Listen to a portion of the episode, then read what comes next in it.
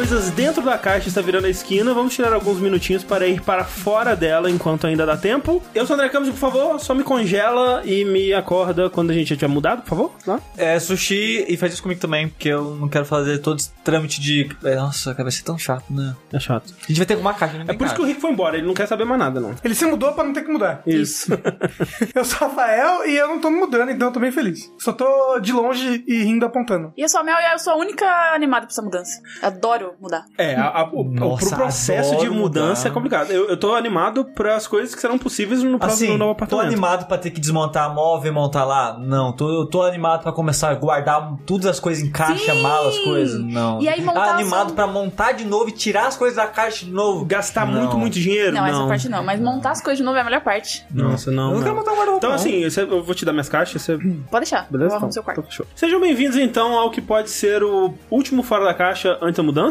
Lembrando sempre que esse programa, como tudo que a gente faz aqui no Jogabilidade, ele é possibilitado através das nossas campanhas do Patreon e do Padrim. né? Então, se você for lá no patreon.com.br jogabilidade ou no padrim.com.br barra jogabilidade, contribuir com a partir de um dólar ou um real por mês, a gente agradece profundamente né, vocês que estão financiando essa mudança aí, né, dentre outras Sim. coisas. É, agradecemos o apoio durante esses tantos anos e queremos continuar por muitos outros. Sim. Queria trazer aqui uma, uma coisa que eu notei recentemente e que eu queria saber a opinião de você sobre isso. Opa. Eu recentemente assisti Liga da Justiça de formas é, pouco legais, né? Ah, o que? Que absurdo, André. Corta essa Desculpa, né? Que absurdo. No caso, eu assisti ele no meu PC. Existe forma legal de assistir Liga da Justiça? É. E assim, uma coisa que eu percebi é que quando eu vou no cinema assistir um filme, por eu ter acabado de pagar, tipo, 80 reais, Sim. a minha expectativa ela tá naturalmente muito mais alta. Sim. E faz muito tempo que eu não assisto algo no cinema que eu gosto pra caralho, assim. Oxi. Tem Que bastante isso? tempo. Não. Não, A gente viu Baby Driver. A chegada. Não, a chegada é faz bem bastante mais tempo. velho. Faz bastante, bastante tempo. tempo Acho que o que último filme, Chegada? o último filme que eu amei sem, reser- sem reservas, assim, foi A Chegada. Uhum, que o a gente viu junto. É. E o Alien? Qual que a gente viu junto. Covenant. É, que é maravilhoso filme. Baby Driver a gente viu junto. Não, então, eu gostei. Ah, não eu, amou. eu não amei do jeito que eu achei que eu fosse amar, entendeu? Eu achei muito bom. Mas eu tava preparado pra amar. E talvez um pouco disso. Quando eu vou assistir no cinema, minha expectativa tá muito alta por eu ter gasto tanto dinheiro. Sim. E eu assistindo Liga da Justiça no meu computador, eu tava já com a expectativa lá no chão. Uhum. E tipo, um filme na tela do computador assim. Eu aproveitei muito mais do que eu aproveitei a maioria dos Nossa. últimos filmes que eu vi no cinema. Pra mim é completamente o oposto. Assim. Ah, quando, mas- quando eu vejo no cinema, eu normalmente gosto muito mais do filme. Teórica, De- de- de- de- era assim que era pra funcionar. E eu Não, acho que na, durante a minha vida. Dunkirk. Dunkirk é. um filme que se você vê no computador é uma bosta. Sim. Se você vê no cinema, maneirão. Então, A gente te- a parte técnica dele é incrível no cinema, mas eu também não amei ele, entendeu? Eu acho que depende do filme, então. E eu não tô dizendo que eu amei Liga da Justiça, mas a minha, minha expectativa tava tão baixa e a situação que eu tava assistindo tava tão sem, tipo, sem compromisso, sabe? Que eu falei, porra, filme legal. Eu A quero a morte do cinema. É, a Eu- manchete é André Campos declara a morte do cinema. Não, eu mas acho ó, que devia acabar mesmo. Eu, Não. eu, eu sei que é que eu ao cinema, continua, mas É eu queria é. que tivesse um serviço pra você na sua casa pagar, sei lá, 50 reais e assistir o filme junto com o cinema. Porque é a sabe? última indústria que vive como se o mundo ainda não fosse globalizado. Sim. Tipo, aqui no Brasil, chega esse filme do Oscar tudo, a gente espera seis meses pra ver É. um filme. Caralho, e tipo, é. que eu falei, ah, 50 reais é porque você vai ver com um amigo, aí vocês racham um filme, sai mais barato que cinema. Mas tem um planejamento com um serviço desse aí já. Tem? Daqui a pouco Então, vai é, chegar. é, o, que, tomara. o que É. evita, tipo, tem muita gente que quer isso, o que evita é que, tipo, as empresas são muito fortes lá, né? Sim. As empresas de O lobby e cinema tal. e tal, o lobby dessas empresas Então, é tipo, muito até forte. jogo mesmo a gente ouve muito disso, né? Que o jogo É, não exato. foi pro lado totalmente digital, porque os varejistas, né, tem um lobby muito grande. Ah. Tipo, não, a gente tem a gente vende a mídia física aqui, como assim vocês vão parar de fazer? É, e aí você tem casos tipo a Netflix aí lançando mega blockbusters, filmes que normalmente lançariam no cinema, né? Tipo, o novo filme de ação do Will Smith, aí, o Bright lá e tal. Que foi um ab- sucesso absurdo pra eles e tal. E, e lançou De direto. público, né? Exato. É, lançou direto no, no serviço deles, né? É, e ao mesmo tempo a Netflix Não, tá pisando escorrega, na bola. pisando na bola. Sim, né? qualidade, ela tá- qualidade é Porra, parte. é. Mas, tipo, o que eles estão fazendo de lançar direto pra streaming, eu gostaria que fosse assim, sabe? Nossa, porque, assim, rapidinho, vocês assistiram esse, esse Cloverfield, Paradox? Não. Não, eu. eu- Nossa, como é ruim! Nossa, É, todo mundo falou mal. Todo mundo É, eu é quero, eu quero ruim. ver só de tão ruim que as pessoas é. falam que é. Não, é um filme sobre nada. Como saber que acabou? Seinfeld. Seinfeld. É. Eu gosto muito do JJ, mas aí Cloverfield é monstro, eu, aí eu fico dividida. JJ é o monstro, JJ é o monstro. Aí eu fico, aí eu não assisto. Mas falando do cinema, eu sou a favor do cinema ainda. Eu também. Não, não, eu eu quero que continue existindo, eu quero que continue a possibilidade, sabe? Ah. Assim como continua a possibilidade de você ir na loja e comprar um CD físico ou um jogo físico Ah, e tal. é, mas tipo assim, é, o, o Liga da Justiça, eu acho que se eu tivesse visto com outras pessoas no cinema, com as pessoas vibrando um pouco mais, eu teria talvez me emocionado mais. Nossa, eu, o teria tão- odiado o filme, porque eu odeio, odeio que pessoas é, propagam sua existência no cinema. Ai, Isso, sushi. sushi. Então, eu Não. gosto disso em situações muito específicas. Tipo, se a pessoa. É, é, tipo, é- ela pode propagar a existência e comemorar no momento que eu achar que ela deve comemorar. Ela Ah, isso nossa, em meu outro Deus momento, do céu! É, porque, tipo, a pessoa no fim das contas tá afetando sua experiência. Cara, o It, Ah. o It foi diminuído porque eu assisti no cinema. Por quê? Porque as pessoas estavam rindo constantemente durante o filme. É, não, É, isso é o, o- a mas- bruxa também. É, o- é o It a bruxa, no ah, caso. tá. Tá achando que você tá Ah, falando mas do palhaço. falando do palhaço. Não, É não. o It palhaço. É. Não, o It, não It. Ah, Mas, ó, aquelas salvinhas de palmas assim no cinema, hein? Não, eu, Odeio. eu, Oh, Odeio. eu curto. eu, Eu toda vez que vai ver a porra de um filme da Marvel, aparece a desgraça do Stan Lee e as pessoas batem palma. O cara dá voadora em todo mundo. Na Marvel eu boto palma Não, não, mas por exemplo, no, no último Star Wars, quando terminou, eu tava muito emocionado. Eu, eu, palma? eu dei uma, uma palma assim, uh, tipo aquele terminar, uh, Star Wars caralho, Eu acho ok, eu acho que é legal as pessoas demonstrarem que elas estão emocionadas. você é tá emoção. extravasando a sua Sim. emoção. Só que ao mesmo tempo isso dá a possibilidade das pessoas rirem em momentos inapropriados e ficarem falando, Mas, mas e é a bebê chorando. Ah, mas bebê chorando é uma coisa que não tinha que ter no cinema, né? O bebê, é. o bebê não tá assistindo o filme, gente. Ele, ele não é o baby boss lá da DreamWorks. Ele não tá entendendo, ele não tá assistindo o filme. Sim. Né? E tirar selfie no cinema Mas também então, não é, ter. e, e é isso que eu tô dizendo. Tinha que continuar o cinema. Acho que o cinema tem que continuar pra sempre aí. Eu, eu quero que o, o Nolan e o, e o Tarantino continuem filmando em película pro resto da vida deles e transmitindo nos no cinema, cinemascope aí, 70mm, esse porra todo. Mas eu, eu queria que, assim como todas as outras mídias, elas fossem tratadas como um mundo que a- a- a- o consumo digital existe e se me deixa assistir o filme. Mas você não acha que isso ia matar o cinema? E aí acabou? Não, porque, tipo, o, o livro digital não matou o livro físico. Muito pelo contrário, né? o livro digital vai morrer antes do livro físico. Ah, não É, o, o livro digital não Por matou o estudos. físico, mas ele transformou totalmente. Porque agora você entra Ah, numa editora e os, fio- o- os livros são, tipo, capa dura, com coisas maravilhosas. Sim, porque agora estão Não- tentando fazer coisas pra Exato, atrair não gente. Ah, então, então você acha que os assim, cinemas é todos iam virar tipo o Play, Art lá? O, É, aquele da Paulista. é- é- exatamente, eles têm que trazer é, mais benefícios pra fazer você, tipo, a- atualmente. Parar de ter tão- pipoca de mil reais. É, atualmente eles fazem que nem é, era o, o sistema de jogo com proteção, sabe? Tipo DRM e tal. Hum. Que assim, é- é- ele meio que sequestra o filme e, tipo, se você quiser esse filme aqui, ó, você vai ter que passar por tudo isso. Vai ter que pagar o ingresso de 70 reais, pipoca de 100 mil Assim, reais. assim. Você vai ter que ir num shopping e tal. Tipo, e, e, na verdade o que eles têm que fazer é o contrário. Quando é, for disponibilizado o, o filme digital, pro cinema continuar relevante, ele vai ter que melhorar muito o serviço dele e, e se tornar mais competitivo. Mas assim, o que o cinema faz, e ele já ele percebe isso, ele faz é, é ah, vamos botar aqui uma cadeira que vibra, vamos botar. Não, ele tenta. Vamos, mas, vamos- mas isso vamos- não é pra melhorar a É, experiência, não, é não, pra ele poder cobrar mais caro. Não, mas tipo, uma tela IMAX absurda com É pra ele som poder cobrar mais caro. Absurdo. Ah, mas a tipo, melhora é- muito a experiência Pô, também. qualidade incrível. Tipo, a experiência que você tem no IMAX, não, é- você não vai ter aqui na sua casa. Não, sabe? IMAX, IMAX é o que eu acho que realmente melhora a experiência, mas 3D é pra poder É, cobrar mais 3D caro, é cadeira que vibra. 4D 3D, também é 3D é horrível. Na sua cara é pra cobrar mais Agora, caro. faz a sua sabe? conta, né? Eu ia falar, se foi mais rápido. Mas eu acho que a curto prazo, o único jeito de, tipo, rolar streaming assim e não matar o cinema é o streaming ser mais caro que o cinema. A curto prazo, pensando Ou o assim. streaming ser o preço do cinema. Não, é, tipo não, assim- o preço do cinema todo mundo vai Não, não, não, não, o não, streaming. 30 reais Eu não. não acho que vai matar. Vamos supor, for- é 30 reais o cinema e 30 reais o streaming. Eu vou no cinema, eu prefiro o cinema. Não, e eu do não que acho ver que em vai matar, casa. tipo, se, se, é, se DVD de show ao vivo matasse o show ao vivo, sabe? Porque, tipo. Mas não é ao vivo, né, o cinema. Não, mas você tá tendo experiência na casa que Sim. você teria Ah, mas, dela, vai ser- entendeu? mas assim, se você fosse no cinema ver um show, é, você tem a opção de ver o DVD o show, do show na sua casa, ou ir no cinema ver Não. o DVD do show. Ninguém vai no cinema ver o DVD do show. Só fã do Justin Tem Bieber. isso, isso acontece. É horrível, né? Ué, tem É, muita gente que vai. Se eu tô em casa hoje, aí tá assim, pô, Liga da Justiça tá no... Não, é um filme que eu gosto mais, sei lá, Dunkirk tá no cinema e Dunkirk tá no Netflix pelo mesmo preço. Talvez eu assista em casa. Eu tenho essa preguiça. Não, eu penso, né? assistiria em casa com certeza, mas tem gente que nem o Rafa, que gosta da experiência de estar lá assistindo com a galera. pior que eu também e, o- gosto. E, o, o som legal e tal. E eu seria gosto de ir no shopping passear e Ah, não, não, mas a preguiça e, e- e a inabilidade social ia matar matar o cinema. É. Eu, eu Que só esses acho. millennials querem matar o cinema. é, eu só acho o cinema uma experiência cara demais, mais do que deveria, sabe? É, e, É. e assim, e se for matar, que mate, porque, tipo, se, se a, a população, né, o público, ele quer assistir essa parada de outra forma, deixa ele assistir de outra forma. eu E aí a indústria tem que se adaptar, É, entendeu? mas aí, mas aí você tem que cobrar um preço mais ou menos igual, porque é uma indústria que precisa se sustentar.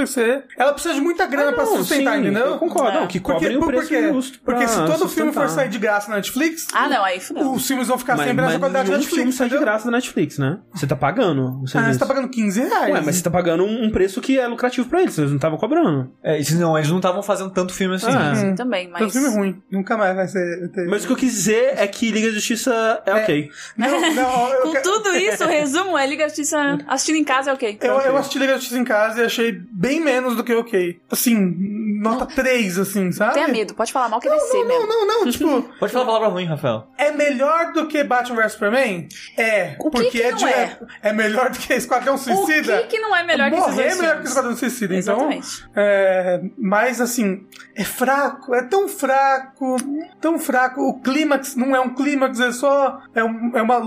É, uma, é um cara ali, né? Não, não, é, um cara. é um cara ali. É, uma, cara. é uma lutinha qualquer, com um escopo E- minúsculo, E pequeno. a boca do Superman, gente. A O boca do bigode. Superman. Ah, que coisa maravilhosa. Hum, assim, vendo em casa dava pra ver aquela boca do Superman, mas no cinema, aquele negócio É, gigante, gigante IMAX, sua cara. assim.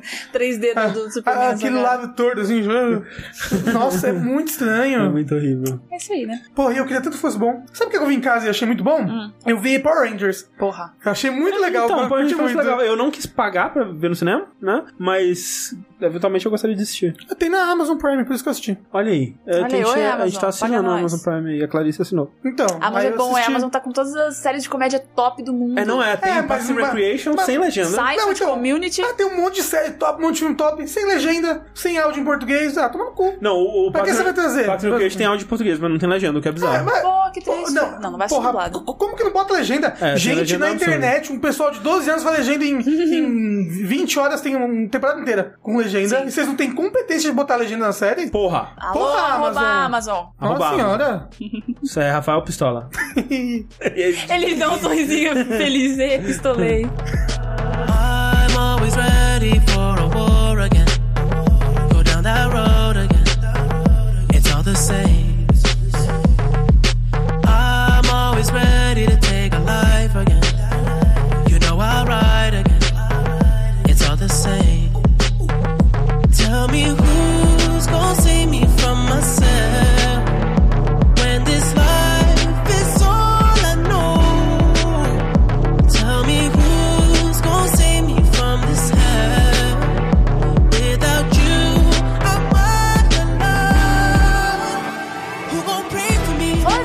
De coisa boa? Não, eu, quando DC me ataca. Falar de Marvel. Opa!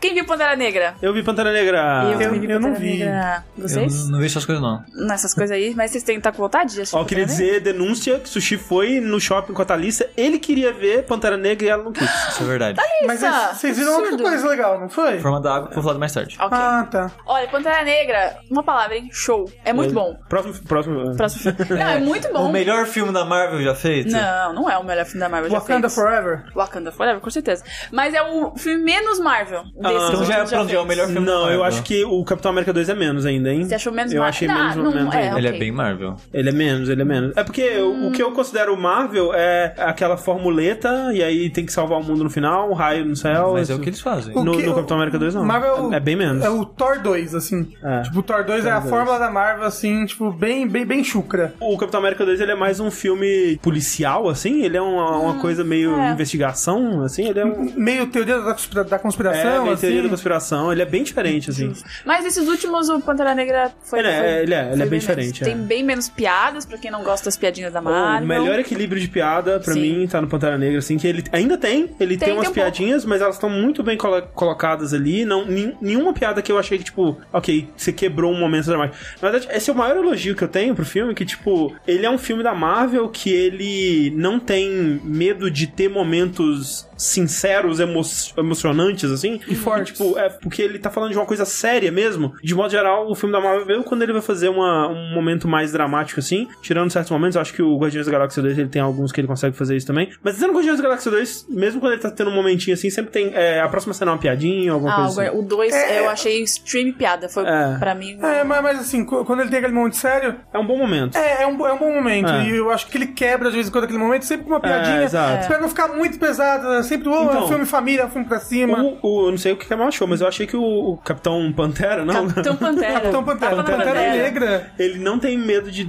ter muitos momentos sérios, assim, Uhum. momentos mais dramáticos, sem precisar ficar quebrando com piadinha. Assim. Eu concordo. Eu não achei incrível. E o elenco, cara, É, que elenco bom. maravilhoso. Não tem ninguém ruim nesse Esse- filme. Esse, ator do Pantera Negra é gato demais, meu Deus do céu. Como pode um, um moço tão bonito assim? Chadwick. O Chad, Chadwick, ou o, O ator do Michael Pantera B. Negra. Jordan. É porque o Michael B. Jordan é mais, hein? Michael B. Jordan é é o Michael. É o o... vilão? Ele é o vilão, é. É o que fez o Creed. É o Killmonger. é. Não, mas o Pantera Olha. Negra é tão. Nossa. Não, senhora. assim, os dois são. Não, São caras- homões da porra. é. assim, não, o elenco inteiro tem a, a Michonne, Tem o cara do Get Out lá, o Daniel. tem o cara do Kaluuya. Get Out, tem É. a menina do Black Mirror, que é a Shuri, que faz Sim, a irmã do Pantera último Negra. episódio dessa nova temporada do Black Mirror. É, não, o elenco Pô, perfeito, nossa, cara. que elenco grande. O Andy Serkis tá muito bom Isso nesse. é incrível, quando ele tá com a cara dele que ele não tá Porra. cheio de pontinho, fingindo que ele é um macaco ou, um... Olha, assim, e de, e de novo, assim, o Andy Serkis, né, ele é um dos antagonistas junto com o Michael B. Jordan, e os dois, assim, disparados os melhores antagonistas de filme da- de herói, assim, é... De filme de herói da Marvel, né? É, exato, desses filmes, né, desses Ah, filmes, tá. assim. Porque, tipo, ah, tipo, tipo, É, tem o Heath Ledger, né? É, então, Exato. vai ser, É, vai, vai não, ser ok, difícil ok, alguém se vai melhorar que o Ledger, Heath Ledger tem por um bom tempo. Mas o, o Andy Serkis tá muito bom, e, tipo, muito incrível. carismático. E o Michael B. Jordan, muito carismático. Tipo, ele é um, um vilão que você 100% compra, assim... Total. Por mais que eles podiam ter feito um pouco mais ainda pra mostrar o ponto de vista dele, né? Porque quando ele começa a agir mais como vilão mesmo, você meio que pode falar, ah, mas é, o cara é obviamente mal e tal. Então eles vão, eles vão um pouco além nessa pegada do que eu gostaria. Mas antes disso, quando tá construindo o personagem dele, assim, é, antes dele virar realmente o antagonista da parada, você compra muito a Total. causa dele, assim. Às vezes mais do que a dos que seriam os mocinhos, né? É, porque assim, a Marvel tem esse histórico de vilão ruim, né? Vilão É. Mais ou menos, eu acho que das séries delas, na Não, não, filme. os vilões são muito Ah, não. bons. As, as, as séries da Marvel são muito boas mesmo. Os vilões, né? É. Não É. são todas as séries que são boas, Ah. mas os vilões são bons. Não, ok.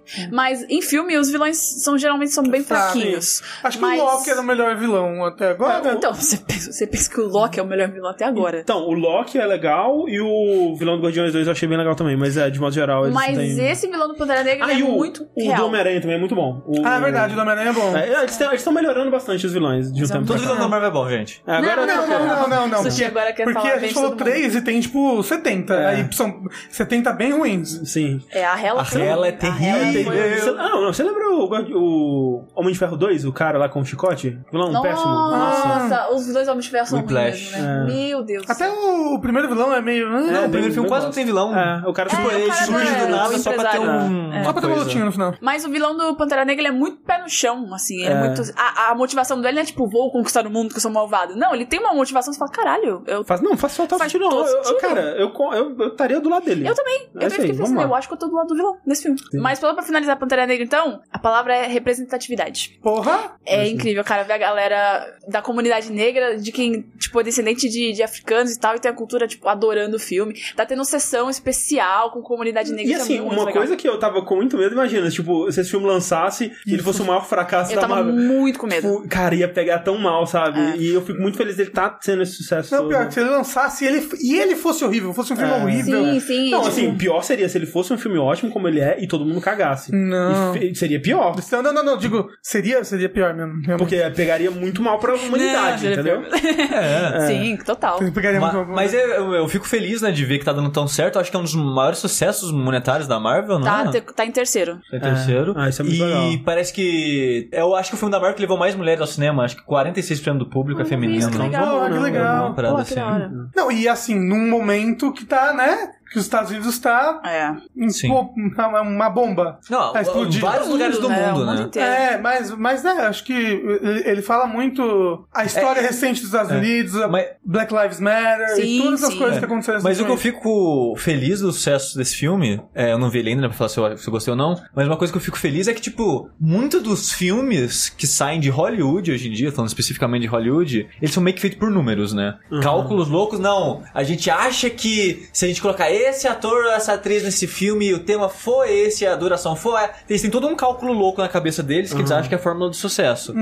E nessa fórmula do sucesso não tem espaço pra protagonista negro, não tem espaço pra protagonista asiático. Mulher. Mulher. Mulher. Então, tipo, ver que um filme onde a maior parte do elenco é negro. Eu acho que tem, tipo, o, o Martin Freeman e, E o Andy Serkis. O Andy Serkis de ator que não é negro. É. Tipo, dá tão certo assim. É, é aquela parada, tipo, acho que a gente tem que rever esses cálculos loucos nossos aí, É. sabe? A gente Isso não é- isso é precisa ter bom, isso, é. sabe? Porque, muito tipo, é, é, é meio que imbecil, sabe? É que nem o Get Out também, né? Mostrando um pouco disso mais, mais O, o Mulher Maravilha também Mulher mostrou um pouco. Maravilha, sim. Eu É, então. achava, a protagonista mulher, que homem que vai querer ver mulher no cinema? E aí, porra, Eu tava assistindo Pantera Negra e eu pensando, pô, vou fazer um vídeo, vou falar de representatividade. Mas não sou negra, como é que eu vou entrar nesse tema? Aí eu falei, porra, eu sou, faço parte de uma das outras minorias do cinema, que são as mulheres, né? E eu fiquei, tipo, eu lembro quando eu assisti Mulher Maravilha, que eu fiquei, caralho, como ela é foda, e mulheres. Então eu entendo como a galera se sente com Pantera Negra, sabe? Sim. porque no final, né, representatividade importa, Não né, é? gente? Exatamente. Pra quem é representado Que a vida né? toda, é, esquece o quão É. importante isso é pros outros. Exatamente. E é, e é legal que é um filme que ele trata da história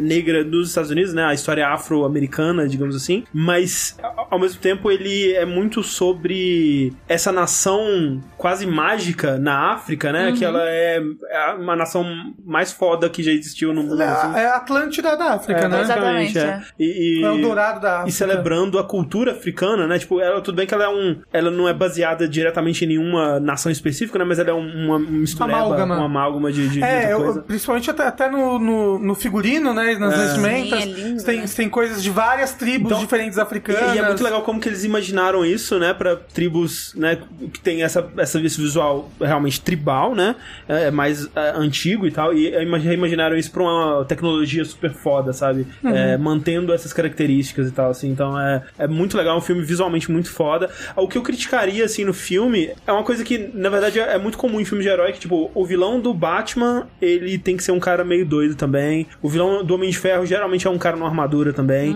e nesse filme, o vilão do Pantera Negra, ele é tipo um Pantera Negra também, É. sabe? Então acaba que, mais pro finalzinho ali, onde eles têm que resolver as coisas, eu achei um pouco padrão, assim, o que acontece, mas toda a construção, assim, é, é- é muito boa. Mas eu acho que é mais histórico dos quadrinhos mesmo, né? É. São, tipo, normalmente os primeiros filmes dos personagens é com vilão clássico, essas É. coisas, e acaba sendo mais nesse sim, sim, sim. nível. É, porque, por exemplo, não teria como o vilão, por exemplo, ser o- Andy Serkis, a gente sabe que Ah, ele é um não, vilão. é. Não teria como ele brigar com o Pantera Negra ali. Não, é, tapa exato. do Pantera Negra. E não, e de mas, modo geral, eu- mas, mas é porque, tipo, os vilões do Flash são velocistas também. Isso, é porque tem que parear o, o, É, os tem que dar alguém com quem ali, que dá um desafio pra ele. Não, não, não só alguém que dá um desafio, mas é sempre os vilões, eles são os heróis espelhados. sabe? São os É. heróis que deram errado. Tipo isso. Alguma coisa assim. Isso. E, e eu não tô criticando o, o C, o, o Killmonger. Eu acho que ele é, né, é incrível nesse filme. É só os poderes só os poderes, é, exato. semelhantes. Mas, Mas é, que é também é, justificado. é muito de O- quadrinho. ter- ele ter poderes parecidos é bem justificado. Sim, é faz justificado muito total, sentido. é. Então. Estavam falando de representatividade negra e da história negra nos Estados Unidos. E eu vi um documentário muito bom no Netflix, antigo já. Tipo, ele é do final de 2016 e que. Caramba, como- Antigaço. Nossa, não, há não, mas, mas, tipo, anos mas tipo. atrás. Então, assim, ah, de 1980, Eu também, né? eu achei que era. Mas é porque, co- como que isso passou do meu radar, sabe? Aham. Um pode, que é a 13 terceira emenda.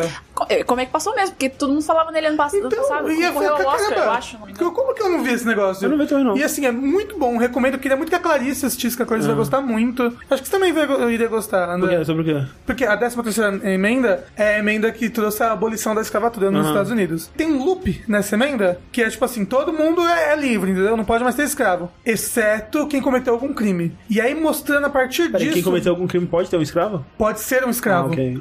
E aí ele, ele, ele mostra, ele, ele, maluca, ele vai assim. mostrando Ah. historicamente, a partir da abolição da escravatura, até ali a história da a história da, dos negros e a história das prisões nos Estados Unidos. Ah. Tipo, co- como que os Estados Unidos é um país que tem 5% da, da população do mundo, mas ao mesmo tempo tem 25% da população carcerária do mundo. Aham. Entendeu? Tipo, uma a cada quatro pessoas nos Estados Unidos, uma a cada quatro pessoas nos Estados Unidos está presa, alguma coisa assim. É uma indústria É, lá, é, tipo, né? é, então, e como isso é uma indústria, entendeu? É. Co- co- como que a escravidão perdurou sem a gente perceber?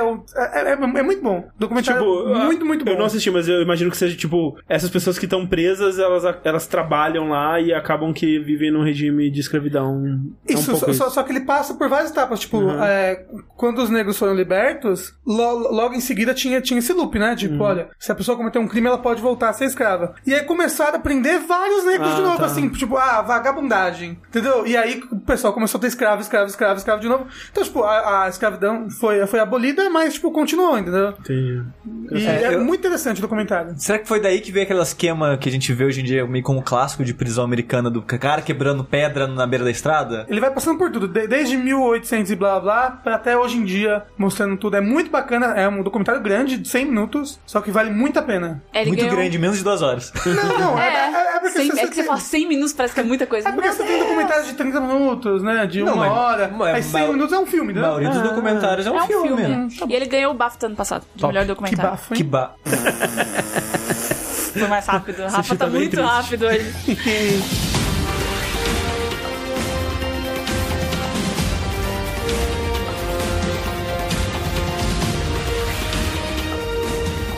Aproveitando que a gente tava falando de Marvel, olha só, vamos voltar pra DC. Ah. Por quê? Se a Marvel é muito boa no quesito filme, né? Live action, Sim. a DC é muito boa em questão de animação. Sim. Concordo. As E- animações da DC são maravilhosas. Eu, eu acho que a primeira grande animação, tipo, elogiada por crítica e tal, porque, tipo, tem, tem grandes sucessos da animação da DC, tipo, sei lá, Super Amigos, por mais que a gente tira sarro hoje em dia, era um sucesso na época. Acho que o primeiro grande sucesso, tipo, de crítica e de sair do escopo de animação pra criança e tal, Desenho pra criança. foi o Batman Anima- Animated Que é Series. maravilhoso. Sim, é. Que é Maravilhoso. muito. O primeiro episódio é terrível. Não, Os dois primeiros, que o primeiro é aquele homem morcego, e o segundo é o Natal do Coringa, que é outro que é terrível. Mas a animação, né, dali pra frente vai melhorando cada vez mais, realmente é muito boa. E influencia muito o, o Batman, né? Tipo, a estética do Batman, Sim. a Assim, música é muito. Ele é muito influenciado pelo Tim Burton já, né? Mas depois teve muita coisa dele que foi pra outras coisas também. Sim, Exato. pra videogame, pra É. tudo. E lembrar, é tão influente que a Arlequina surgiu nesse desenho, né? Sim. Sim. E hoje em dia tá aí, a maior personagem É. da DC. É, basicamente. É, tipo, é bizarro ver no mundo cosplay que, sei lá, você vai no evento, é sem sacanagem, é tipo 20% das é pessoas é Harlequina. É. Das pessoas normais, né? Que são dos cosplay. Na Comic Con só tinha que. É, é muito impressionante, cara. É, ver o, o efeito que a Harlequina tá tendo no mundo, assim. É porque visualmente ela, ela é muito impactante, É, né? Ela é, é. muito. Sim. Grande eu, eu não sei o quanto é reflexo do sucesso do Batman, mas a DC começou a investir cada vez mais né, no ramo da, da animação desde então. Uhum. E tem muita animação muito boa, né? Tipo, o do Super-Homem eu não vi, o Superman Animated Series, que é da mesma época do É, Batman. eu vi um pouco, eu gostava também, mas não tanto quanto o É. Batman. Aí, tipo, pouco tempo depois veio o Liga da Justiça, que no Brasil fez muito sucesso. Nossa, É, eu amava. O Liga da Justiça e o Liga da Justiça Sem Limites, né? Que é a Exato. continuação, são, E, são cara, muito bons. nossa, eu, eu assisti avulso assim, né, no- na época que passava, e depois, com a advento da internet, as pessoas- as pessoas baixando coisa pirata e tal, eu baixei e, e não vou assistir tudo seguindo os episódios, cara, realmente é, É muito bom. muito- Cara, a Mulher Gavião é muito foda, cara. É. Como, tipo, por que que ela nunca mais apareceu, sabe? Na Liga da Justiça, acho que ela é a minha personagem favorita do- dos personagens. E esse histórico foi crescendo, né? Tipo, todo ano, basicamente, tem filme animado é, desses personagens. Que, tipo, uma, pra quem não, não assistiu, né, a Liga da Justiça, essa Sem Limites e a temporada anterior, ela meio que não tem uma história linear, né? Ela tem um fiozinho que só vai concluir no último episódio. É, mas ela é o monstro da semana. Mas exato, e são baseados, maioria, maioria não, mas algumas das histórias é baseado em histórias do quadrinho. É Uhum. basicamente uma adaptação do quadrinho. É, E, muitos dos famosos eles fazem isso. Aí o que eles fazem também quase todo ano, com pelo menos Batman, acho que é todo ano, eles fazem isso, eles pegam um arco do quadrinho ou quadrinhos fechados específicos e fazem filmes, né? Tem o filme do Dark Knight, que foi a parte 1, parte 2. Tem Eu gostei, eu gostei. Sim. Teve o filme do Piada Mortal, que foi bem Piada criticado. Mortal, né? Exato. A DC ela já tem essa esse viés mais clássico de lidar com animação e tal. E há uns anos atrás, acho que foi 2011, 12. 2011, que, que eles fizeram o Justiça Jovem, Exato. que é praticamente o, o- a Liga da Justiça, Uhum. só que dos sidekicks. Quando anunciaram, eu fiquei, cara, isso vai ser uma bosta. Porque, tipo, cara, quem quer ver um- uma animação, O sei lá, Robin é o é protagonista. do Robin. Mas é que tá. Quem quer ver uma animação do Robin, do Mutano, gente, Teen Titans! Teen Titans, mas que é maravilhoso. Amo. E Mas, o Robin mas é, é, diferente, é entendeu? Você prefere líder, que né? Liga da Justiça ou Teen Titans, sabe? Teen Titans. Quando você para pra... Não, quando você só pensa no conceito assim. Você quer acompanhar o Batman, Mulher Maravilha e Super-Homem, ou você É. quer acompanhar o Robin e, sei lá, Zatanna e outros personagens, sabe? Uhum. E, eu, e eu fui com, assim, tipo, é, nariz torcido e cara, eu acho que é a melhor animação da DC que eu já assisti até hoje. E eu, nossa, eu, eu, eu, eu fui assistir super. Ah, vou assistir aqui porque tá, tá na Netflix, né, agora, né? As primeiras duas Peraí, temporadas. você, qual- a melhor que você tá falando é o Teen Titans ou Justiça Jovem? É, Justiça Jovem. Ah, ok. que tá na, na, na Netflix agora, o Justiça Jovem, eu fui assistir. E eu fui muito surpreendido, porque na primeira temporada, principalmente, ele tem um, um quesinho do monstro da semana, só que ele é uma história con- contínua, sabe? Ele começa mais fraquinho, e até mesmo os personagens, mas com- com- quando você vai conhecendo eles, eles vão tendo cada vez temas mais adultos e mais sinceros e humanos, e você vai se apegando muito aos personagens, e eles são jovens, sabe? Eles são adolescentes, então eles passam por problemas de- autoestima, problemas de... Caraca, que você isso- imaginaria eles passando. Isso deve ser muito bom, porque o sushi gostar disso pra mim não faz nenhum sentido, verdade. cara. O sushi é o cara que não gosta de adolescente Sim. e é o cara que não tá muito aí pro herói. E tipo, ele gosta pra caralho Eu de... gosto bastante. E eu já ouvi ele falando sobre isso outras vezes. É tipo, de- é que né, na época que ele tava passando, a gente já fazia streaming, né? E eu Sim, falei, sim. desde lá eu já falava em streaming e tal. Mas uma coisa que eu acho que ele faz legal e que ele aproveita de ser personagens pouco conhecidos, porque, tipo, ele vai pegar o coadjuvantes lá do Arqueiro Verde, coadjuvantes de vários heróis que, tipo, provavelmente personagens que você É nunca porque ouviu o, falar, o? Ricardito. Mas o, o que eu acho legal é que provavelmente eles aproveitam que são personagens poucos conhecidos, tem arco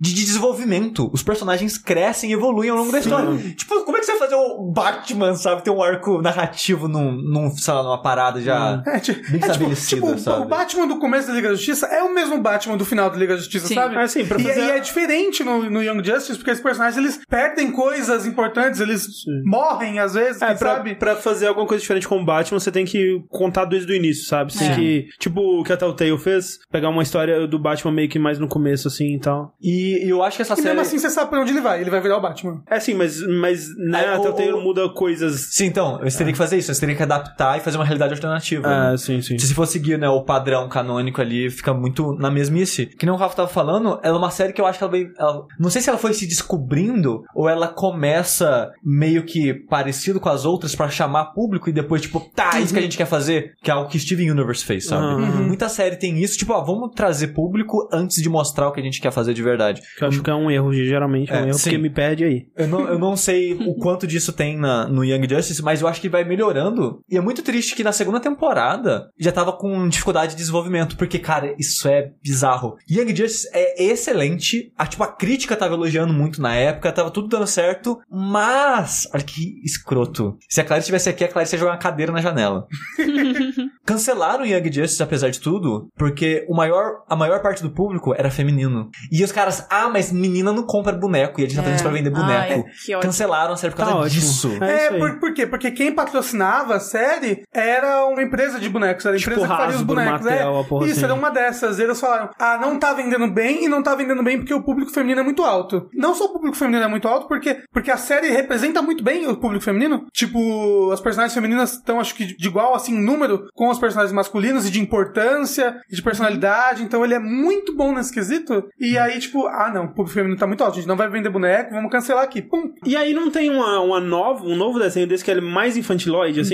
Ah, não, não, Não, esse é do, do Teen Titans Go. Aí Ah, tá, ok. Go. É. É, mas aí uma das coisas que eles falaram, né, reza a lenda, né? Que eles queriam passar o Young Justice mais pro Teen Titans Go, assim, mais o estilo que é só, Ah. só comédia, só gracinha ah. pra, né? Sim, sim, Porque sim. o outro era um tema bem mais adulto, como Sim. eu falei, fa- trata de morte às vezes, É, e... e, tipo, de- desculpa te atropelar, Rafa, mas voltando na segunda temporada, falando dessas partes mais pesadas e tal, Não, não, sem spoiler. é, ela começa a ficar mais profunda no desenvolvimento. Tipo, a segunda temporada eu acho excelente, é muito, muito, muito boa. O triste é que, como tava tendo problema na- no desenvolvimento, na época era assim, um episódio, dois meses sem. Dois episódios, três meses sem. Tava muito ruim de acompanhar, sabe? E tava quebrando o ritmo completamente da série, assim, mas a história, a- o desenvolvimento dos personagens, o Rafa que viu seguido, deve Eu vi falar tudo isso uma melhor. vez, é, nossa, é muito bom, muito gostoso você ver, porque na segunda temporada eles ah, praticamente abrem a mão de monstro da semana e todo episódio é a continuação da história do episódio passado, Ah, sabe? Tipo um gosto. Avatar além de Jeng, Sim. Entendeu? Que ainda tem, ah, ainda tem um pouquinho, né, do, da historinha da semana, mas é sempre uma continuação, é sempre progredindo naquela história grande que tá acontecendo. Exato. E mais uma coisa legal é que apesar da série ter sido cancelada lá em 2012, é, o público nunca parou, né, de querer que a série continuasse, de pedir, de ser vocal quanto a isso. E a série vai voltar agora com uma terceira Olha temporada pela Netflix. É. É, Netflix Então vai vai fazer. ser ruim, então. Então, Ah. vai ter o Will Smith como protagonista. Ah, que maravilha. Não, mas e vai, vai ser agora esse ano a terceira temporada já. Vai ser a live action do diretor do Death Note.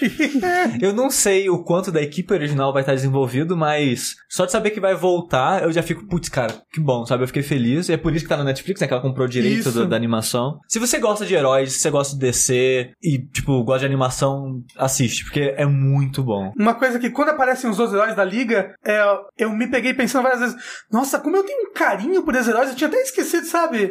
Aque- Aquele calorzinho do ele- Superman, tipo, o aparece Batman. o Superman de vez em quando, assim. Ah, não, assim, porque eles estão sob a tutela da Liga da Justiça. Uma das coisas que junta eles é que, tipo, vocês são muito jovens pra entrar na Liga, porque eles têm às vezes 13, 15 anos. V- vamos fazer um grupinho aqui pra vocês separado aqui, ó. Já mais Pra estagiário. Vocês fazerem umas coisinhas ali, só pra fingir que vocês estão fazendo uma coisa. É porque, tipo, eles ficam muito escanteio, sabe? Quando, quando sei lá, Batman, Super-Homem aparece, é como se eles fossem deuses, sabe? Ah, mas Eles o aparecem. super-homem, inclusive... Tipo, Isso é algo que eu. é uma técnica narrativa que eu aprecio muito, já falei isso um milhão de vezes, mas só pra falar de novo, é o que eles fazem no Metal Gear Solid 2. Que eles mostram o Snake, aí o Snake morre, aí você joga com o Raiden. Aí quando o Snake aparece, você fala: Caralho, o Snake, cara, o Snake é muito foda. Sim. Não, o super-homem, quando ele aparece, ele parece até babaca, sabe? Porque Aham. ele meio que não, não, não conversa interage. muito, Mas sabe? ele é, Ele né? só chega assim, tipo, sou foda, e sai, sabe? É, sim, mas assim, ele tem um motivo pra ser babaca, porque tem uma. Tem um Tá, tá, outro... tá, tá, tá- tá tendo uma, uma briguinha ali. É, porque um dos personagens, né? O Superboy, que ele. Não vou falar da origem dele, que talvez é spoiler, não lembro se é spoiler ou não. É- é isso acontece no primeiro episódio. É, tá, que ele é um clone, né? do- Ele é um do- clone do Superman. Ok. Aí o Super-Homem tem uma parada meio que, tipo, não sabe como lidar com ele, porque é um clone. Aí ele, será que é, meio, será que é meu filho ou coisa assim? Aí ele meio que tem uma Aham. relação estranha, assim. Meio que que não- distancia, assim, tipo, fica É. longe. Ah, acho que eu faria isso com o clone meu também. Também. fazer o Imagina. quê? É muito awkward. Tipo, a pessoa ali. Não, e é um clone seu mais novo, né? também. tipo, Mais novo, mais bonito. Um, imagina Mais você, bonito, você é. ganha um clone do André de 10 anos. é, Como é que você era com 10 anos? Eu era, eu era gato pra caralho. Eu era muito gato, cara. Só eu que não, não via isso. Em animação, Rafa, tô olhando pra você agora. Assisti Viva a Vida é uma Festa. Uh, É bonito, é lindo, Colorido. é tocante, é colorido pra caralho. Gostei de todo o background ali, do Dia de los Muertos, do México. Porém, eu assisti Poderoso Chefinho. Que também tá concorrendo ao Oscar, eu tô assistindo porque tá concorrendo ao Oscar. ah, tá. Ah, ah, O que, que tem a ver? Eu gostei mais da animação do Poderoso Chefinho do que de A Vida... Da animação em si? Em, em geral, no geral. No filme, no filme. Ah, É. nossa. Com- complicado. É. Mas vi nenhum dos dois. mas assim, o que eu sei disso é que o filme, o Coco, né? A Vida é uma Festa lá, é, ele é um filme que muito da emoção dele vem de que ele é um filme familiar. Ele fala com quão importante é a família, pra você dar valor aos seus entes mais velhos, seus entes que morreram. E isso é algo que não, que não te pega muito, certo? Mas o, falou. Poderoso Chefinho também é o mesmo, mesmo tema. Família. Porque é um bebê... Ah, então.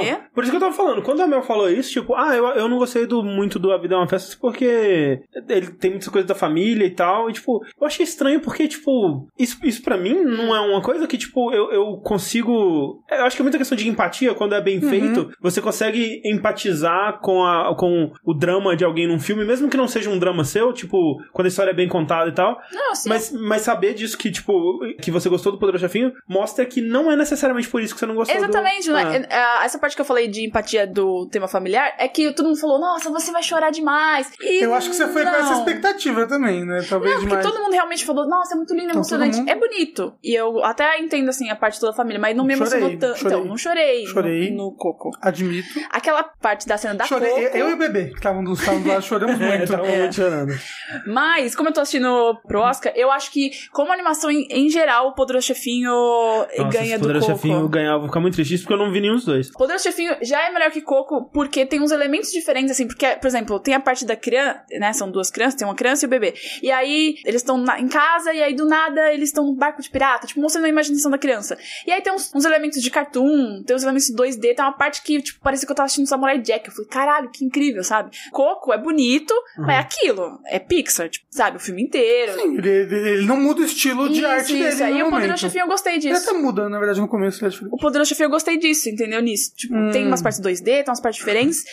Mas nenhum deles, nenhum desses, nenhum, nenhum filme de animação que está correndo ao Oscar chega aos pés de Loving Vincent. Ah. Ou em português, Com Amor Van Gogh. Quero, esse eu quero ver. O filme inteiro é pintado à mão. É incrível. Tipo, você vê um, um- Cara, esse filme não tem Esse- condição, não. Cara, eu comecei a assistir, eu falei, mano, o que, que tá acontecendo? O filme inteiro, são quadros. Tem mais de 100 pintores que fizeram É, na mão. esse que é o lance, tipo, quando, quando a Mel fala pintado à mão, tipo, cada frame do, do- da animação é, É um uma pintura, quadro, como é se uma fosse pintura. uma pintura do Van Gogh. assim? Exato. E é em cima de atores, não é? É, Ele é exato- meio é- rotoscopia. É, é inacreditável. Eu fiquei sem palavras. Eu no começo, eu não tava prestando atenção na história, porque eu ficava olhando os quadros. Como, os- como as pessoas se mexiam, o, a expressão do rosto. Tô imaginando quantos quadros foram pintados pra fazer um filme desse, sabe? É, é, tipo, é, tanto quem não conhece os quadros do Van Gogh fica difícil imaginar, né? Porque é muito baseado no estilo de pintura que ele fazia. Mas é tipo, é um. Imagina que o filme ele é um quadro de pintura a óleo, colorido, bem Uhum. colorido, e às vezes cores não necessariamente que vão tão lá naquele lugar, naturalmente. É quase como se fosse rabiscado com pincel, sabe? Isso, exatamente. Tipo, o estilo, o estilo do Van Gogh é meio. Ele São é um várias estilo- pinceladas, uma, uma né? coisa- é, uma coisa meio caótica, assim, mas tipo, Exato. são várias pinceladas, mas elas não necessariamente é, se fundem entre si, né? Você Sim. consegue ver cada pincelada, elas não são suaves, assim. Assim, tem muitas coisas, uma é, tipo, circulares É, e coisas isso, assim. E- mas é realmente isso que o André falou, você vê cada pincelada no, É. no óleo ali e tal. E aí, a história do filme se passa um ano depois da morte do Van Gogh. E ele escreveu uma carta, e aí tem uma pessoa tentando entregar essa carta e tal. E aí tem uns flashbacks, e aí muda o estilo da, da pintura, e é só um preto e branco. Só que assim, por exemplo, tem o, um, um- ator que eu gosto muito, que é o Chris O'Dowd, que é o Roy do IT Crowd. E aí eu tava achando, tipo, ah, Chris O'Dowd. Eu falei, ah, beleza, ele vai dublar. E aí, quando ele aparece em cena, tipo, a pintura dele, você fala, caralho, esse é o Chris O'Dowd?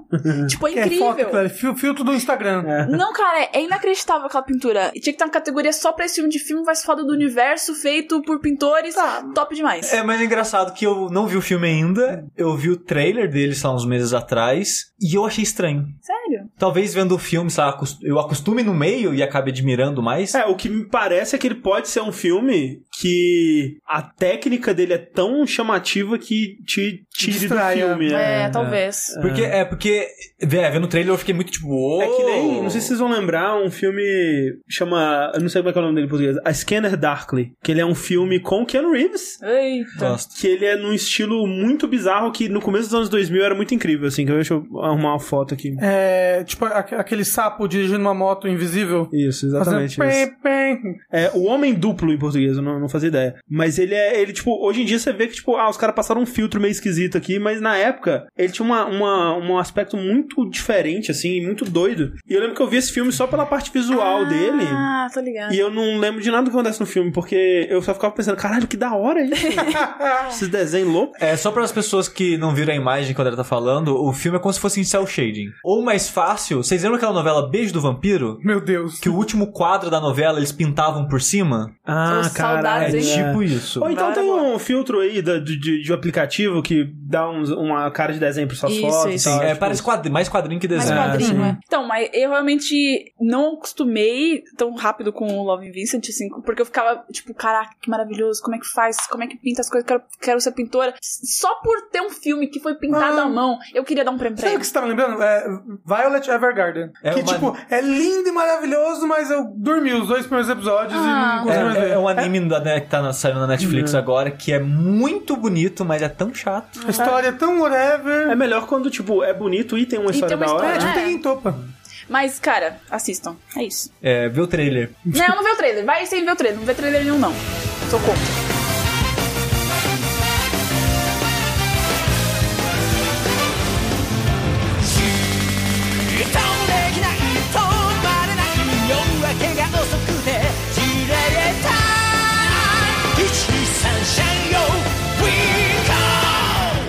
Falando então em animações e falando em pessoas com poderes, eu vou falar aqui de One Piece. Ih, ah, não. Porra, não, Melzinha. Ah, não. Melzinha do céu. Se você vai mal de uma pessoa, levanta aqui embaixo dessa cadeira. Ah, não. Naruto, não. Ó, a Mel já tem, já tem aquele preconceito de anime ativado automaticamente, Isso. né? Ela não desativou nas opções.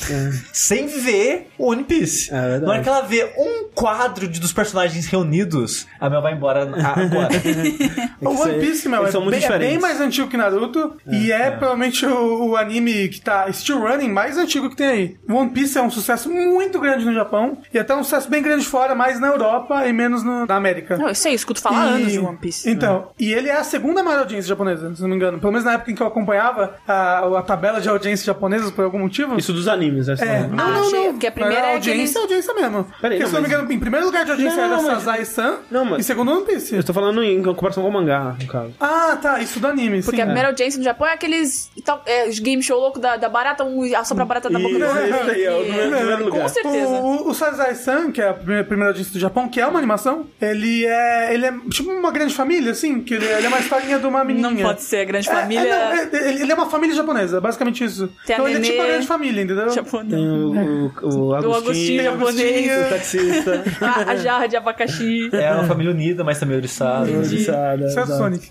É, mas é, o, o anime de One Piece ele vai completar 20 anos ano que vem, né? Então ele começou em 99 e o mangá completou 20 anos ano passado, né? Começou em 97. A minha história com One Piece é tipo o, o Fred, né? Que era o, o, o ex-downloading, né? Da, da época do downloading. Gato. Ele começou a comprar os mangás quando saiu pela Conrad aqui e eu comecei a ler emprestado dele lá por 2003, 2004, assim. Quando o último mangá que tinha lançado naquela época, ele tava no meio da saga de Alabasta, assim. Quando eu alcancei o mangá da Conrad, precisava saber o que acontecia, né? E aí eu fui pra internet, comecei a ler. E aí a primeira vez que eu alcancei o mangá japonês, ele tava lá em Water 7, ainda não indo pra Enies Lobby e tal. E eu parei ali e aí eu comecei a repetir esse, esse ritual que é tipo, deixo acumular por alguns anos. E aí eu volto, porque eu não consigo acompanhar episódio a episódio, capítulo a capítulo, que é, é- é muito pouca coisa, assim. Nisso de esperar acumular e assistir ou ler, eu comecei a tomar muito gosto pelo anime, né? E, e eu gosto muito do que o anime tem a oferecer. Eu gosto muito da trilha sonora, eu gosto demais, demais da conta da dublagem. A voz do, do Luffy, né? Que é a Magami Luffy. Tanaka, é uma senhorinha muito,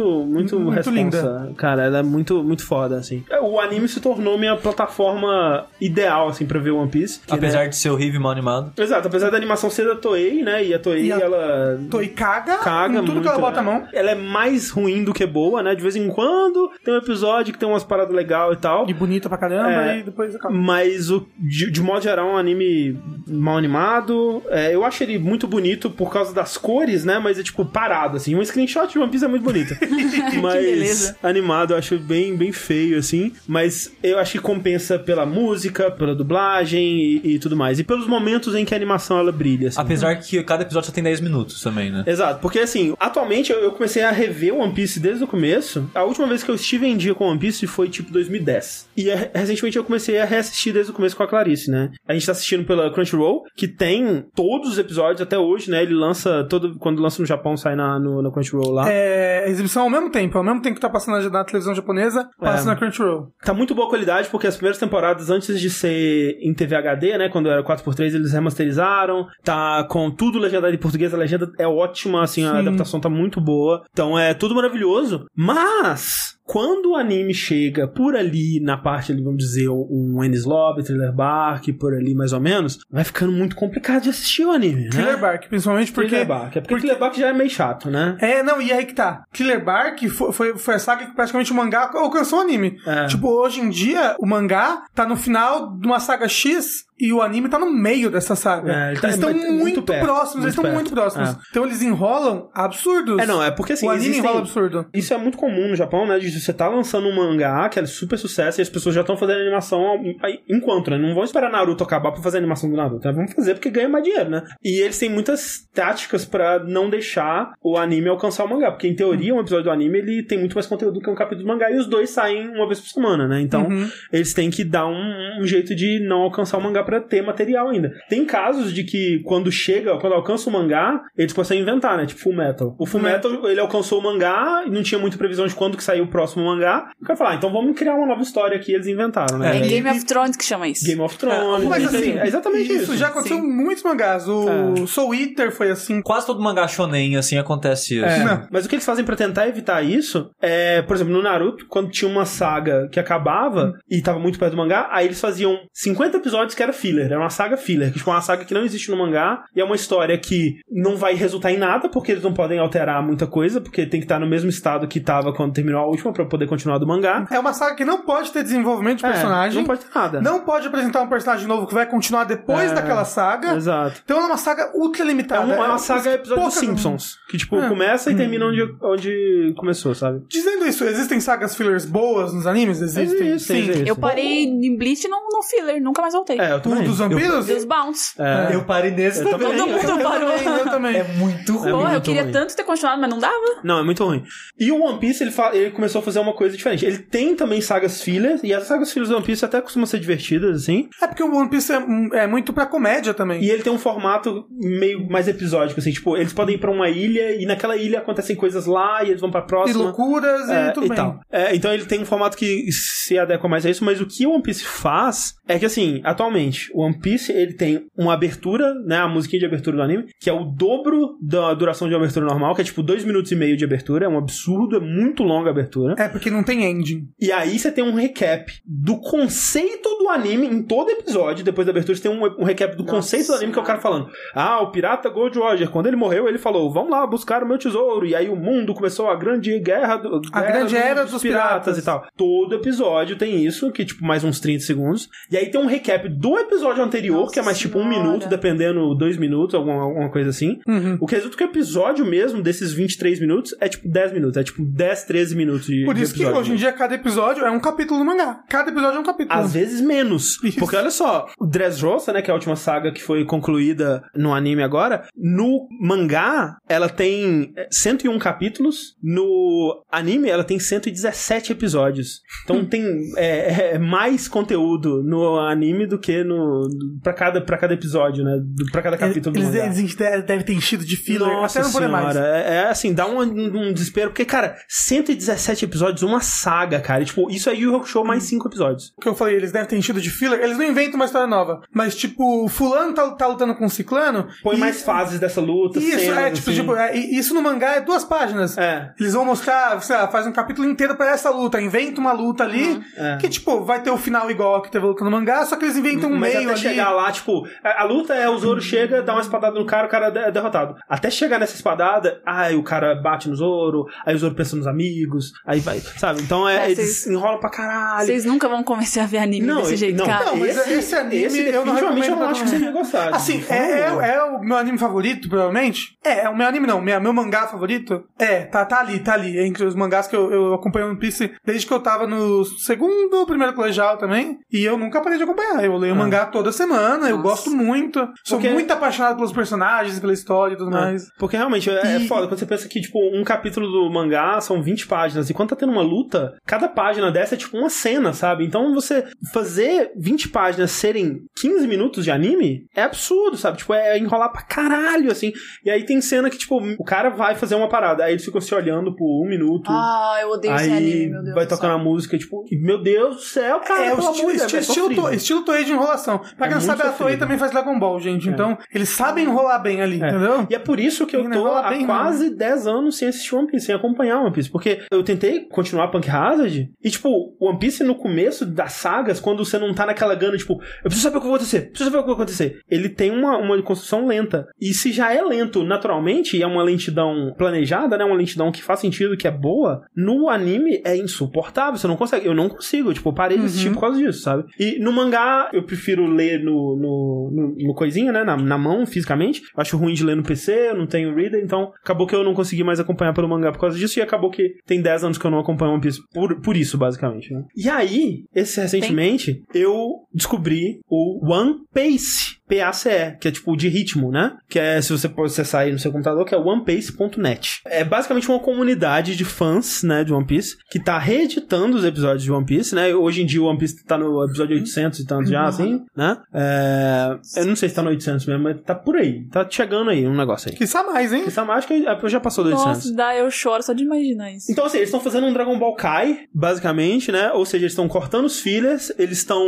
reeditando pra ter um ritmo mais parecido com o do mangá, né? Então, eles pegam um, dois, três, às vezes quatro episódios do anime e reduzem isso tudo pra um episódio super conciso, onde as coisas acontecem. As co você assiste um episódio de 20 minutos e as coisas acontecem, cara. Isso é mágico em One Piece, sabe? Tinha muito tempo que eu não tinha é, essa parada, essa sensação de assistir um episódio de One Piece onde as coisas acontecem, cara. Isso é, é muito incrível. Então, a maioria do, de One Piece já tá pronto, o que é incrível, né? O pessoal tá de parabéns aí. Você tem alguns arcos, é, especialmente das primeiras sagas, que ainda não tem. Então, você não tem a saga do Arlong, você não tem Little Garden, né? A Ilha dos Gigantes. Esses são os Arlong não precisava, precisa, é, Arlong não ainda era precisa. bom lá e tal.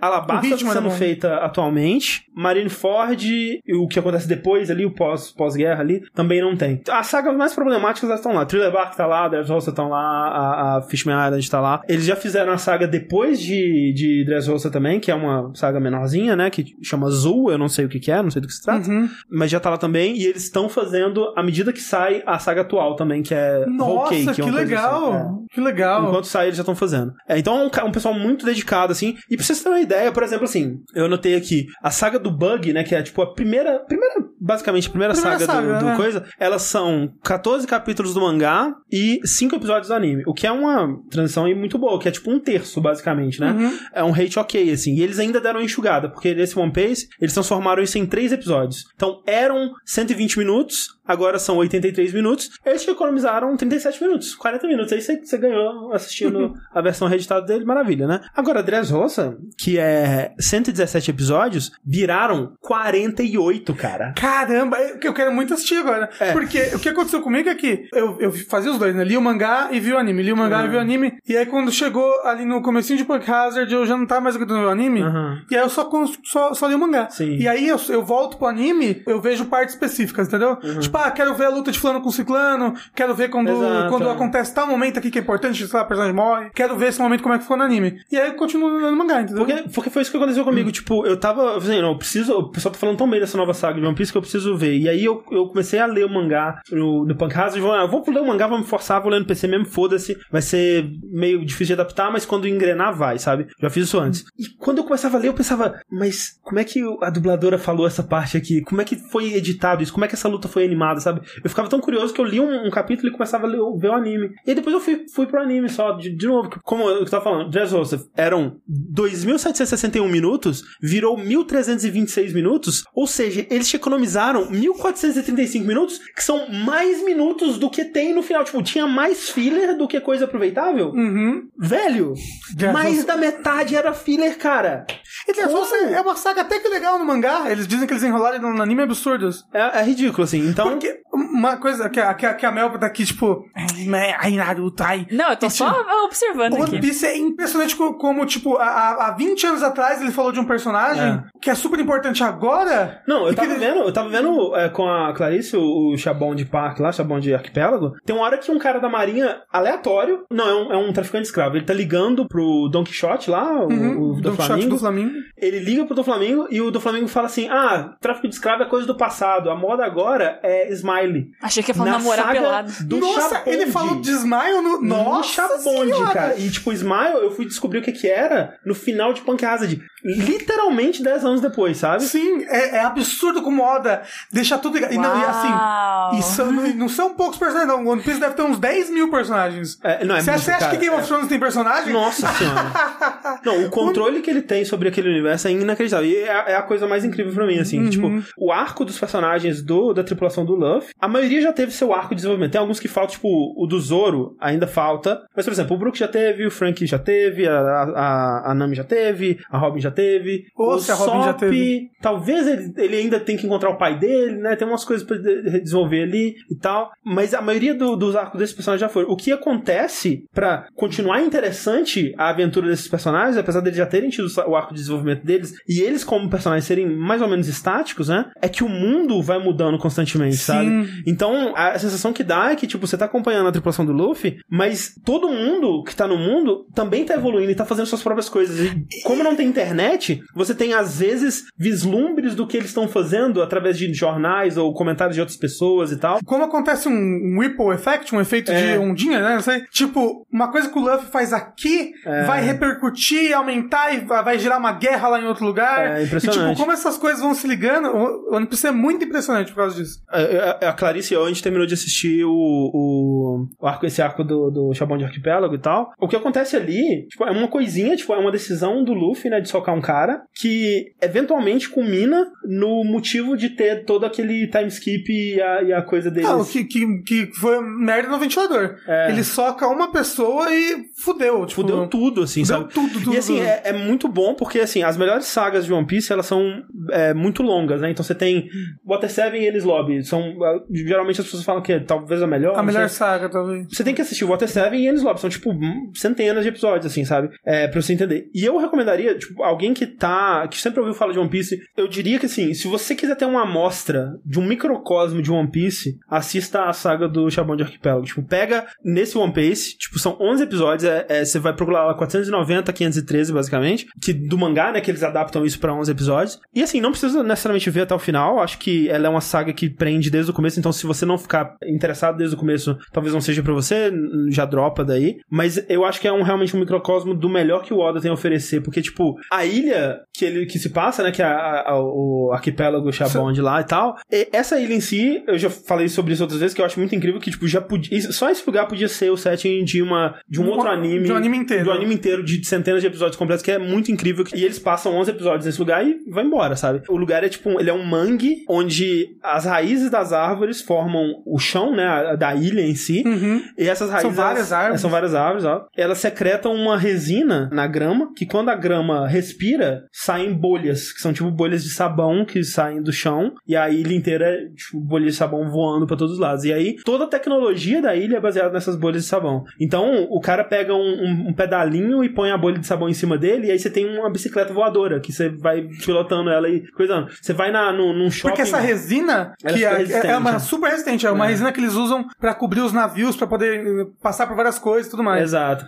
Eu já E- vi isso em algum lugar. E aí One o, Piece. Não, não vi One Piece. o cara, o cara ele vai na, no, no shopping, faz as compras lá, e aí pega as compras e põe numa bolha amarrada numa cordinha, e tipo é a sacola de compra, sabe? Tipo um balão assim com a compra dentro. É fantástico. E ao mesmo tempo, Fantástico. é, ele faz uma coisa que Bioshock tentou fazer muito bem e, e ele faz muito melhor, que é mostrar esse lugar que parece super pô, a área do- dos turistas, assim, e ele mostra o outro lado da ilha, que tem toda uma, uma cultura de tráfico de escravos e de uma. é, por, por ser uma ilha que ela tá muito perto da capital do mundo, basicamente, né? Você tem a presença dos nobres lá, e é, os nobres são absurdamente intocáveis e essa coisa toda. E é legal que o- os escravos são sempre são raças diferentes das dos humanos, né? Sim. Qualquer raça que não seja humano pode virar um escravo ali. Lá, lá também humanos, porque os escravos dos Tenryubitos, que são esses, esses dragões celestiais, que eles nem se consideram humanos, né? Eles, É, vêm- são acima dos humanos, eles, acima dos consideram. humanos, é. mas, mas, tipo, eu acho bem, bem legal o One Piece com essa. Crítica social foda. É, com essa crítica social fora dele. É. Tipo, os tritões, assim, são sempre considerados. Eles são uma, uma sub-raça. Sim, sim. Um, um, um pouquinho de spoiler, assim, mas, tipo, o, o Luffy, ele, ele dá um baita soco na cara de um, de um desses caras por causa de uma série de De um nobre, acontece, né? De um. Tenryubito. É, e gera toda a situação que você vai ver depois disso, né? du- Durante centenas de episódios. E o, na verdade, a situação que eles estão atualmente, até hoje, é meio que consequência disso, né? Uhum.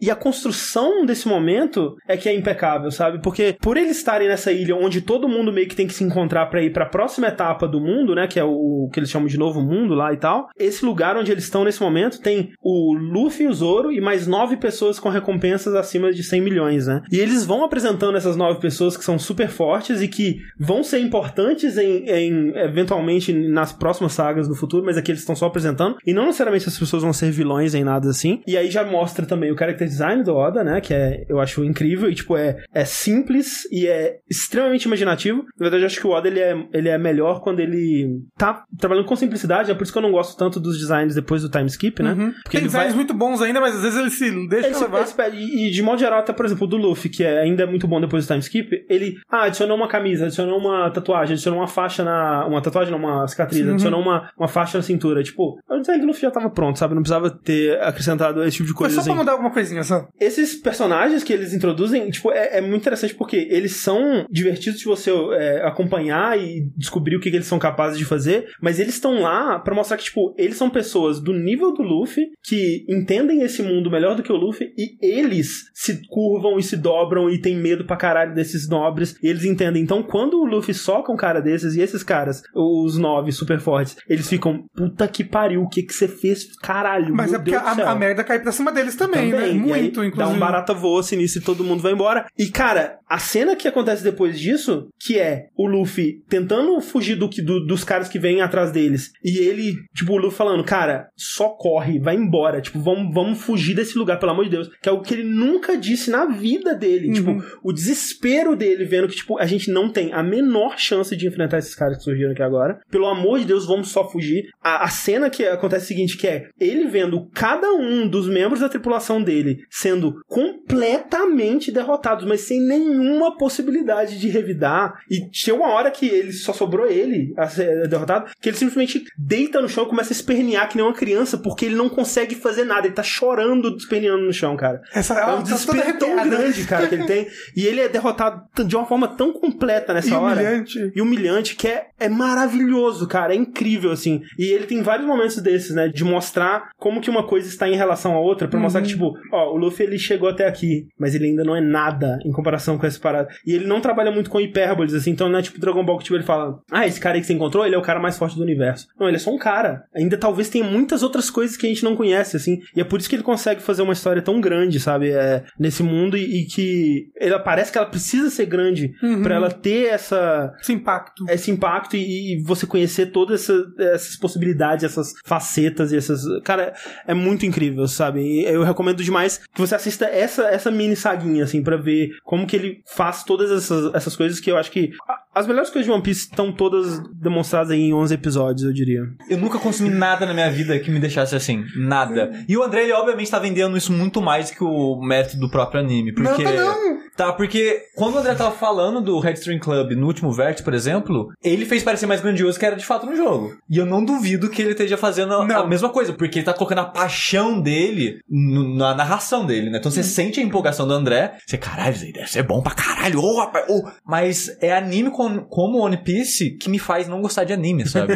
Porque assim, eu não assisti, mas eu tô dizendo, a enrolação, toda a construção que o André fez antes de falar porque ele gosta de One Piece, é um uma das coisas que eu, me faz odiar anime, sabe? Mas você Tipo, gosta de anime, você assiste. não Animes que não tipo de parecem anime. animes, né? Ah, Eu, É, vou- é, eu- esses animes eternos. É. é, tipo, eu odeio esses animes eternos, eu odeio enrolação. Eu, eu costumo falar que eu não gosto de anime de porradaria porque a maioria, a grande maioria, segue essa fórmula. De vamos acompanhar o mangá, e a gente vai capítulo por episódio, enrola pra caralho, e é 10 minutos de um cara gritando pro outro, nada, que é só enrolando. Eu acho que a pior coisa, o pior anime que eu assisti na minha vida é um que muitas pessoas amam e eu não consigo entender. Yu Hakusho. Não, que é aquele de bicicleta, que é alguma coisa no pedal. Sim, sim. É, o Yoamushi Pedal, uma coisa Uma assim. coisa assim. Cara, eu assisti, tipo. Foi depois que eu assisti Ricardo Nogô, Aham. que eu gostei bastante. Que ele não tem muita enrolação, ele é de boa. Ele é longo, mas não tem Ah, enrolação. sim, ele é justificavelmente longo, assim. Sim. Aí eu fui assistir e falei, pô, anime de esporte né, até é uma coisa que né, pode ser legal. Porque eu Aham. tinha um, um certo preconceito com anime de esporte. Exatamente por causa da enrolação, né? E o formato e tal. Aí eu fui assistir um, o anime de esporte que era mais falado na época, que era o de basquete. Kuroko no basque, eu não achei tão bom assim. Eu terminei as duas temporadas que eu tinha na época, se eu acho que mais uma terceira depois. Falei,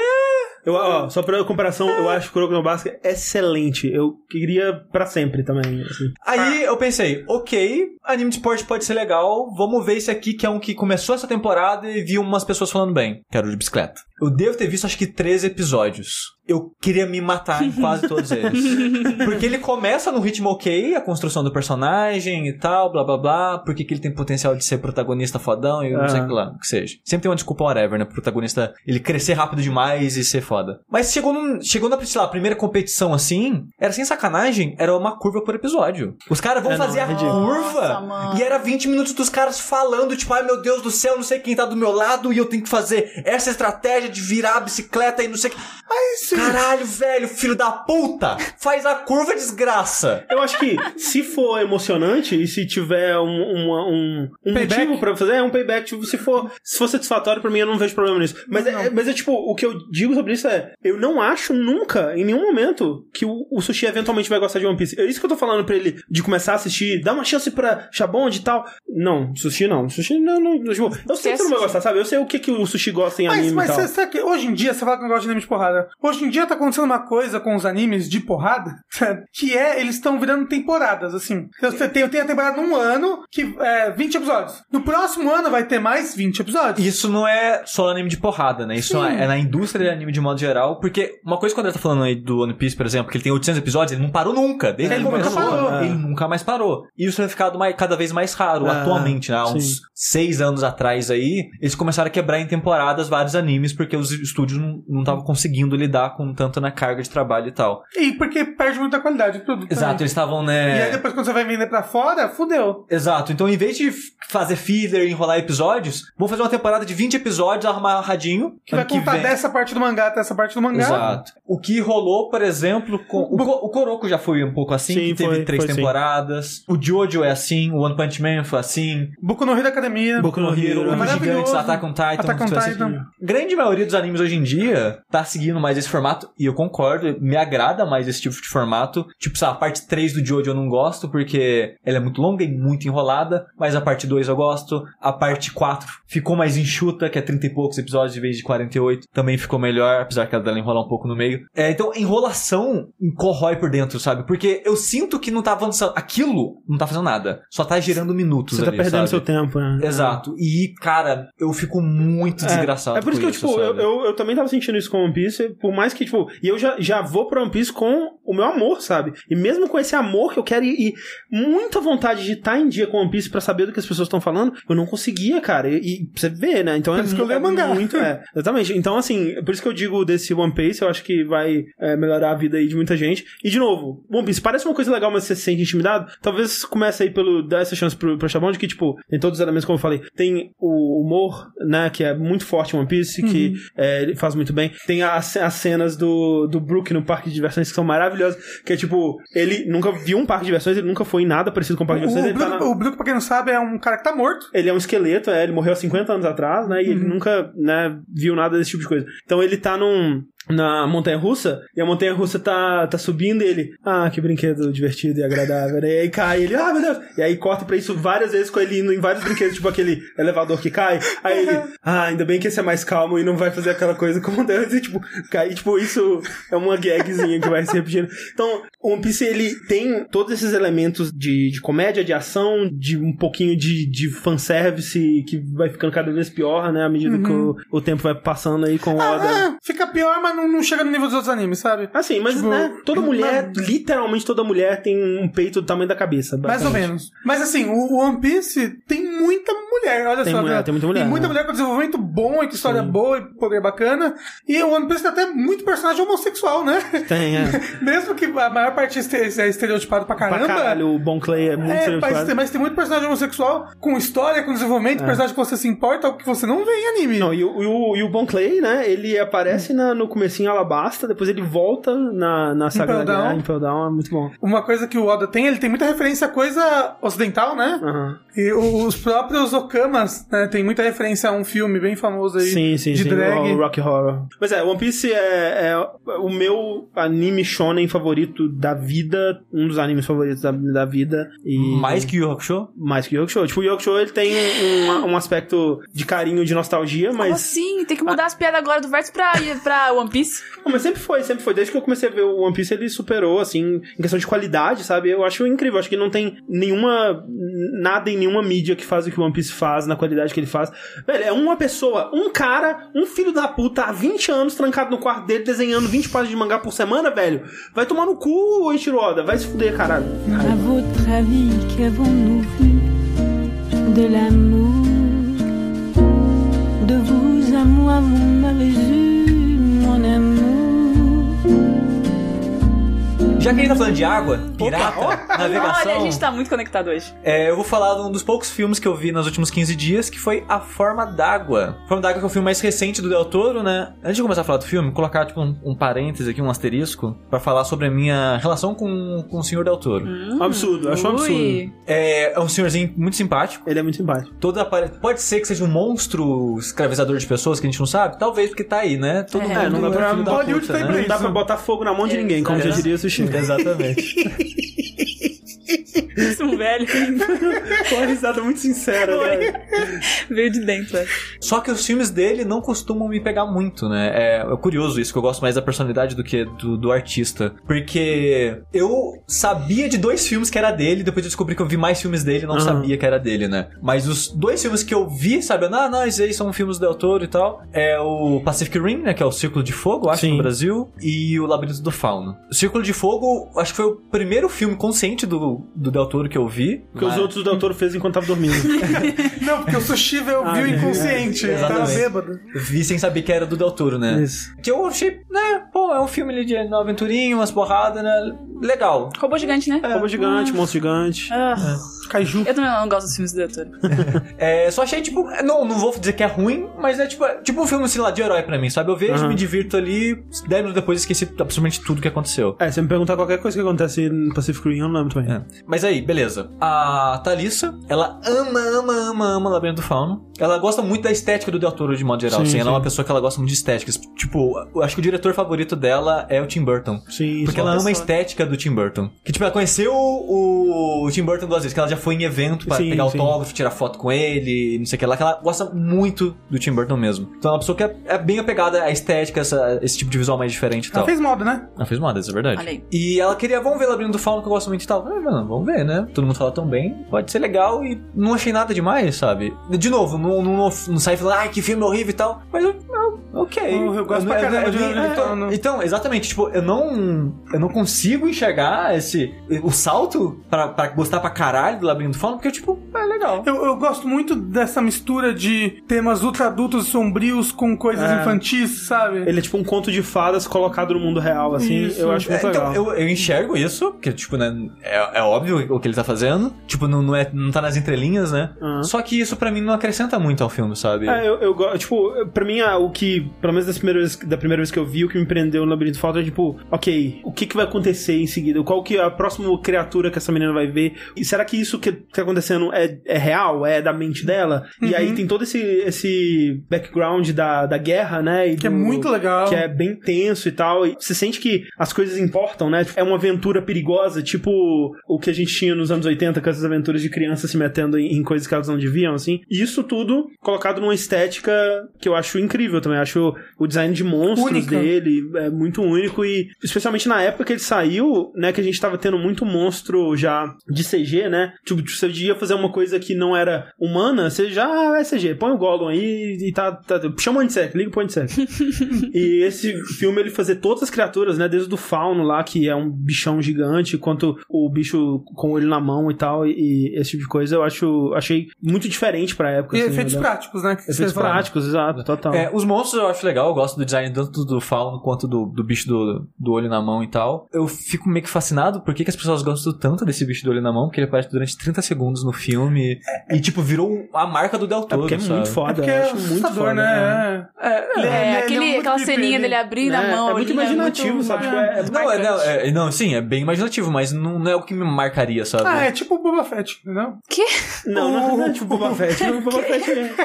O Boba, o Boba Fett ele só fez sucesso porque a estética dele é legal, entendeu? É, não, Porque no filme ele não faz muita coisa. Mas, é, que mas no, no é, é porque é um pouco parecido, porque são dois personagens que aparecem pouco e capturam a sua imaginação, né? Tipo, o Boba Fett, você fica pensando, o que que ele fez antes, sabe? O que que é Quem é esse esse cara? cara? É, e esse, e esse bicho... Será que ele é bobo? Será que ele é gordo? Será- Putz, acabou. E esse monstro, ele... Parabéns. Ele Sou fica eu. muito nessa coisa de tipo, quem é, quem é, quem é esse monstro? O que ele fez? Será que ele é bobo? Será que ele é gordo?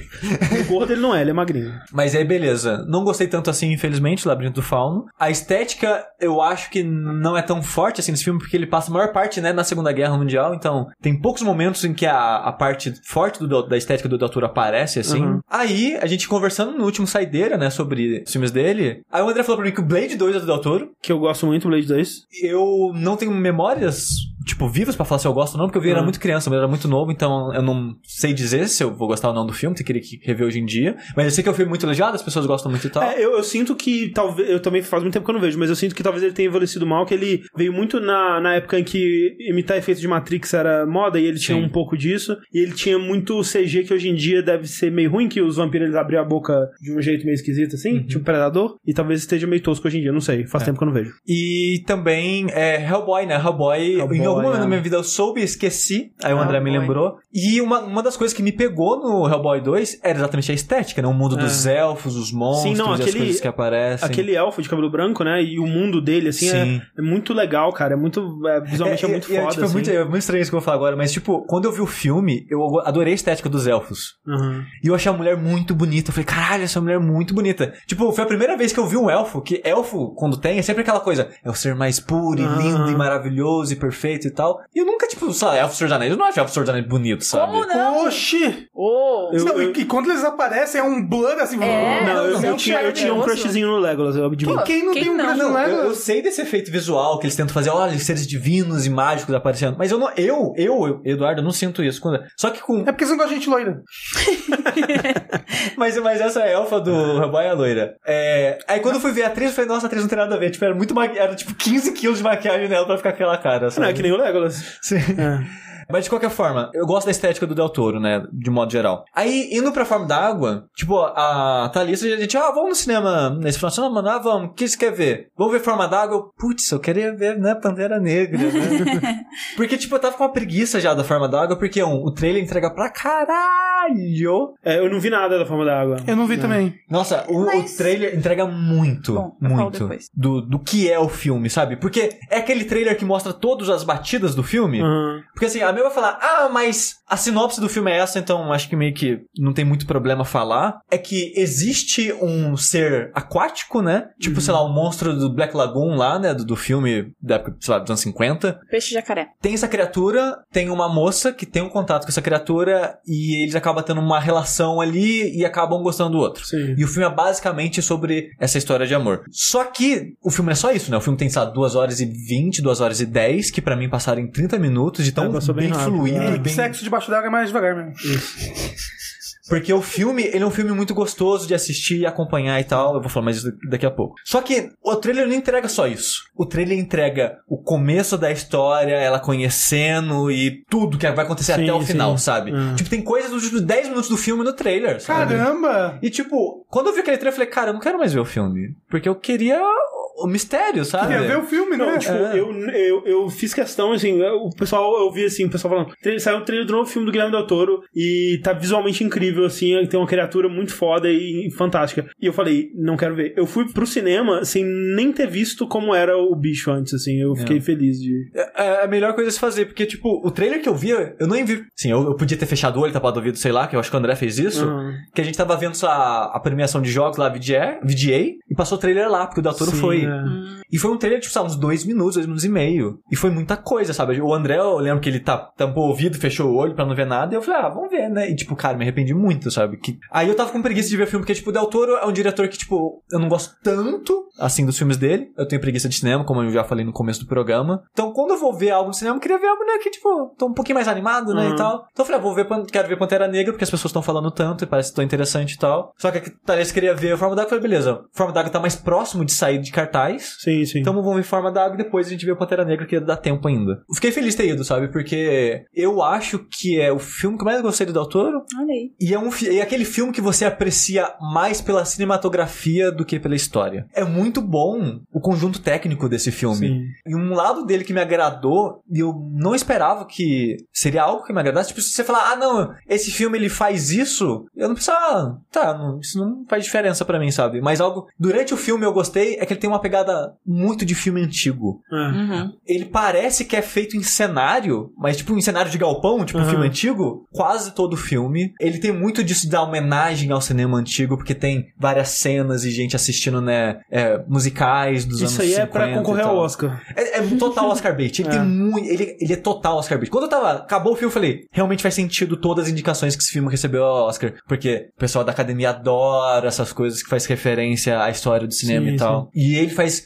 constantemente referências. Tem o cinema do lado da casa da moça, eles vão no cinema, tem cenas no cinema. embaixo. Ele, ele é filmado meio com cara de cinema antigo também. Então ele tem muito dessa referência. E eu gostei. Eu achei confortável. Ele é um filme muito confortável de assistir. Hum. Ele- eu, eu me senti, tipo, numa casinha confortável de madeira lareira, sabe? Tipo. Debaixo d'água. Debaixo d'água. Debaixo da aguinha quente. assim. Exato. Todos os atores estão muito bons no filme. O antagonista é um filho da puta escroto do caralho, mas. Shannon é um. Mas muito bem construído. Tipo, você gosta de odiar daquele desgraçado. É, ele me lembra muito o vilão do, do, do Labirinto do Fauno, que é um, um filho da puta, cara. Você quer ver muito ver esse cara se fuder. Nossa. Sim. Ah, o Michael Shannon tem esse dom, né? Ele foi o Zod, que a gente odeia. Sim. E quem assistiu Animais Noturnos também ele é um personagem odiável. E ele tá reprisando um papel que ele fez na série Boardwalk Empire. Hum. Que na série Boardwalk Empire ele é um policial que investiga a parada da lei seca, tá procurando os lugares que vende bebida e tal. E ele é um cara mega religioso, mega racista, tem problema no relacionamento com a esposa. É tipo, é, é, dedo. o, é o mesmo personagem, Ah. sabe? Ele tem talento pra isso. E- é, ele foi feito para ser esse escroto filho da puta, mas, tipo, no Boardwalk Empire eu odiava ele, mas a mesma coisa, tipo, eu, eu gostava de acompanhar e odiar aquele personagem, sabe? Você fica esperando o momento que ele vai se dar mal. É. Sim. Você bater palma. E, tipo, o filme, assim como o Labirinto do Fauno, ele tenta usar a Segunda Guerra como, né, plano de fundo e acrescentar na história, o A Forma d'Água usa o começo da Guerra Fria, né? É ali nos anos 50, ali, mais ou menos, que é o começo da Guerra Fria, não é tipo aquele auge dos anos 80 que é mais representado e tal. Tem muito disso da KGB e da CIA. Medo dos russos, dos espiões e tal. Exato. Mas o plano de fundo da Guerra Fria em si, pra mim, não acrescentou tanto, mas a história do racismo nos Estados Unidos acrescenta na história pra mim. Aham. E eu até senti que eles trabalharam um pouco, porque, tipo, eles pincelam em momentos específicos, mas eles não aprofundam nisso, né? Tipo, o, o antagonista, ele é absurdamente racista. É, Machista tipo, e tudo. Machista pra caralho. Caramba. Nossa senhora, ele é, tipo, pior pessoa. Tipo, ele tá dando um mega sermão no- em duas personagens na hora lá, na, na protagonista e na, na melhor amiga dela. Tipo, falando, não, que Deus fez o ser humano à sua imagem. Quer dizer, a minha imagem, Nossa, que sou que homem ódio. branco. Você que é negra, não fez a sua imagem Mulher? não, sabe? É. Que tipo, ele é mega racista e você, tipo, odeia. Nossa senhora, que cara escroto. E você quer muito ver esse fuder e tal. E tem outros momentos, né, que o, o filme ele pincela isso no cenário. Tipo, tem um amigo da, da protagonista que é gay e tem Sim. coisas que acontecem com ele Eu que gosto- representam também essa Eu gosto demais da, da relação dela com, com esse Sim. cara. Eu go- cara, eu gosto muito dela, eu É, gosto eu gosto muito muito da dela. amiga dela, gosto muito do amigo dela. Tipo, a maioria dos, dos personagens, eu gosto bastante deles, É. assim. Até, tipo, que eu falei, né, o antagonista, ele não é pra você gostar dele, mas eu acompanhar ele e ver ele se fuder eventualmente e tal. É estranho falar dele porque é um, é um filme simples, com uma história simples, que, tipo, não vai te surpreender muito o desenvolvimento dela, mas é um filme tão gostoso de acompanhar, tão gostoso de assistir, o que eles fazem com a... O filme é cheio de analogias, né? ah, tipo, sim, é, ele é uma grande analogia. é, a protagonista ela é muda É. e o monstro, ele não fala a língua humana, né? Então eles, eles só se comunicam por sinais e, tipo, ele faz essa analogia, tipo, dela ser um monstro também, ser o peixe fora d'água no mundo, Ah. das pessoas não entenderem exatamente o ponto de vista dela, dificuldade de se comunicar e de ser representado e coisas assim. E, e, ao mesmo tempo ele leva isso que poderia ser só uma analogia, né? Ele, ele como o Del Toro faz no Labirinto do Fauno, quer pegar um conto de fadas e trazer ele mais pro pé no chão. Eles pegam a relação com esse monstro, que poderia ser só essa analogia, e eles trazem pro que realmente seria isso. Então ela tem que se preocupar se o monstro tá conseguindo respirar, tá conseguindo viver ali no lugar onde eles eles estão ficando. No fim das contas, ele é um monstro, então às vezes ele vai agir como um monstro mesmo, sabe? Sim. Então tem toda essa coisa que é, ele vai além da analogia, eu acho, pra Sim. explorar, tipo, ok, como que seria realmente se isso fosse acontecer, sabe, no mundo? Sim. Eu não sei exatamente explicar por que, que esse filme clicou comigo e o Labirinto do Fauno não. Será que foi o cinema? A experiência de ver no cinema que às vezes. Às vezes é o momento que você tava na sua vida também. Ah, mas eu vi Labirinto do Fauno tipo há três meses atrás. Ah, então não. Mas o, o que eu gosto pra caralho também, tem que ser dito, é o a criatura, né? Que é um trabalho Sim. inacreditável. Tipo, a gente tava falando do Abe Sapien do Hellboy, e é o mesmo ator, né? É o, é o Doug Jones que faz o- os dois, e ele faz também o, o cara magrelo da, da- do dedo na mão ali. Ele, ele é um cara muito incrível de, dessa coisa da maquiagem, sabe? Ele ele é muito expressivo com o corpo. É, de ser expressivo com Ele o é corpo, exato. o, é, o- é o End Circus da maquiagem. É, tipo isso.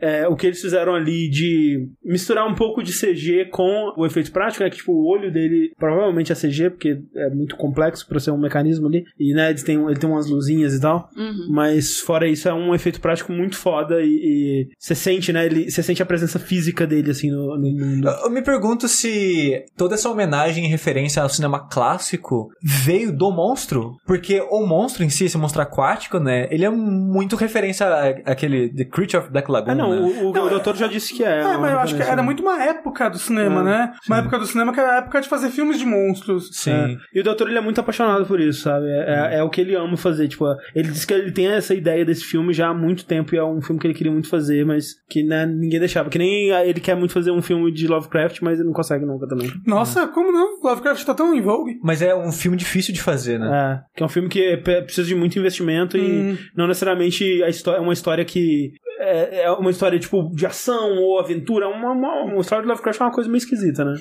É uma coisa muito interna, né? Ah. Bom, eu assisti Forma d'Água também, e aí lá vou, lá vou eu ser a do contra, né? O problema de eu não ter gostado tanto da Forma da Água, eu boto a culpa no hype do Oscar. Porque chega essa época e você fala, caraca, o filme foi o mais indicado do Oscar inteiro, esse filme vai ser foda. E aí eu fui assistir com o hype lá em cima. E aí eu não gostei Mas, tanto. É, eu já não caio tanto nisso porque. O Oscar nunca bate com a é, opinião. exato, né? o Oscar nunca bate comigo. É, mas eu sempre entro no hype, sempre, sempre. Mas é, é- é difícil, né? Porque, tipo, é, muitas vezes, na verdade, o, o filme ser o mais indicado, na Nem verdade. sempre. É, não, geralmente significa que é, esse filme com certeza não é o melhor do ano. É, mas Titanic é um dos filmes mais indicados ao Oscar e é maravilhoso. Não, é ok. É maravilhoso. É ok. Marav- Titanic. É meu filme maravilhoso. favorito. Meu Deus, É. pelo amor de Deus. Mas voltando É à que a Forma adolescência, né, foda. É, mas até hoje. Mas então, eu achei, assim, eu achei muito linear. Eu achei muito simples. Mas queria ter uma opção na, de escolha. Não, eu achei que. Eu falei, não, eu fiquei o filme inteiro esperando. Não, agora vai vir aqui, agora o momento. Tipo, o, au- o filme não tem um auge, o filme é todo. Não vou dizer que, não vou dizer que é ruim. Ele é um todo- crescendo constante. Ele, ele. É que a forma clássica de filme é começa alto, né? Desce, sobe no final. Eu senti que ele só cresce. Eu pra mim, o filme só linear, cresceu. assim. É, eu achei que o filme ele foi, ele foi crescendo pra mim. Porque, tipo, foi tendo tensão, foi tendo construção de personagem, as relações foram, né, se cruzando e tal. E vai crescendo. E no final tem, tipo, um. Ó, É que, mas- tipo, ele, ele não tem nenhum plot twist. Eu acho que talvez você estivesse esperando por isso, mas o, o, o- acho é, que os ele não era um ganchos. ser humano o tempo todo. É, acho que os ganchos do filme eles estão é, em outros lugares, né? Que é a tensão de tipo, será que eles vão conseguir? Será que vai dar Então, eu não certo? e tal? senti nada disso. É. Não, não conectou comigo, né? Infelizmente. Ah, Mas eu, eu reconheço que é um filme muito bem feito. Eu acho que ele vai merecer o, o Oscar de direção. Não merece o de melhor filme, mas acho que de direção ele merece. E eu achei muito parecido com a Amélie Poulain. Eu não assisti. Eu nunca vi a Amelie Poulain. Ah, pô. É, um, é uma coisa bonitinha. Tem, tem bicho d'água assim também? Não, não, não tem bicho Amélie Poulain.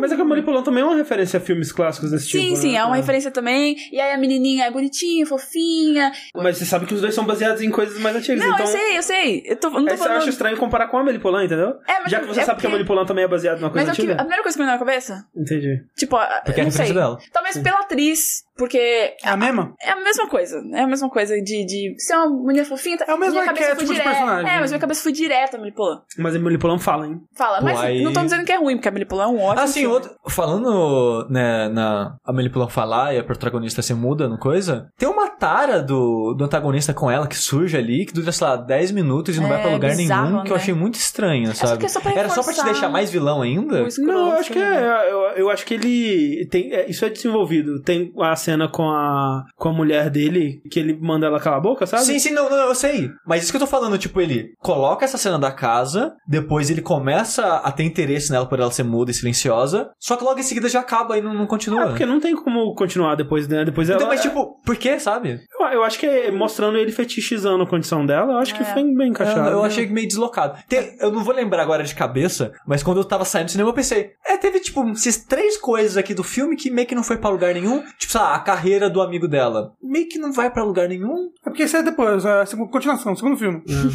Que nem eu falei, a história não é o forte desse filme. É. O forte do filme tá na parte mais técnica, nas atuações, no cenário, é na, nas roupas e o que seja. E isso pra mim foi suficiente. É, uma coisa que me incomodou e que eu, eu queria que tivesse tido um pouquinho mais de tempo nisso é que no começo, quando ela começa a interagir com ele, eu queria que tivesse um pouquinho mais do momento em que, tipo, ela ainda não sabe o que que é e tá meio assim, ué, mas o que que É, porra foi muito rápido, Foi, né? foi muito rápido ela ver o bicho pra tipo, ó, esse bicho é da hora, hein? É, É, vou foi, foi- um- é. ser E o bicho também, aqui. o bicho acostumar com ela foi bem É, rápido. foi bem também. rápido. É o amor, gente. É o amor. Isso é verdade. Amor, à primeira vista. Isso. O bicho come ovo, deve dar uns peitos fedidos. Fiquei com vontade de comer ovo É. depois desse filme. Eu também. Influenciou demais.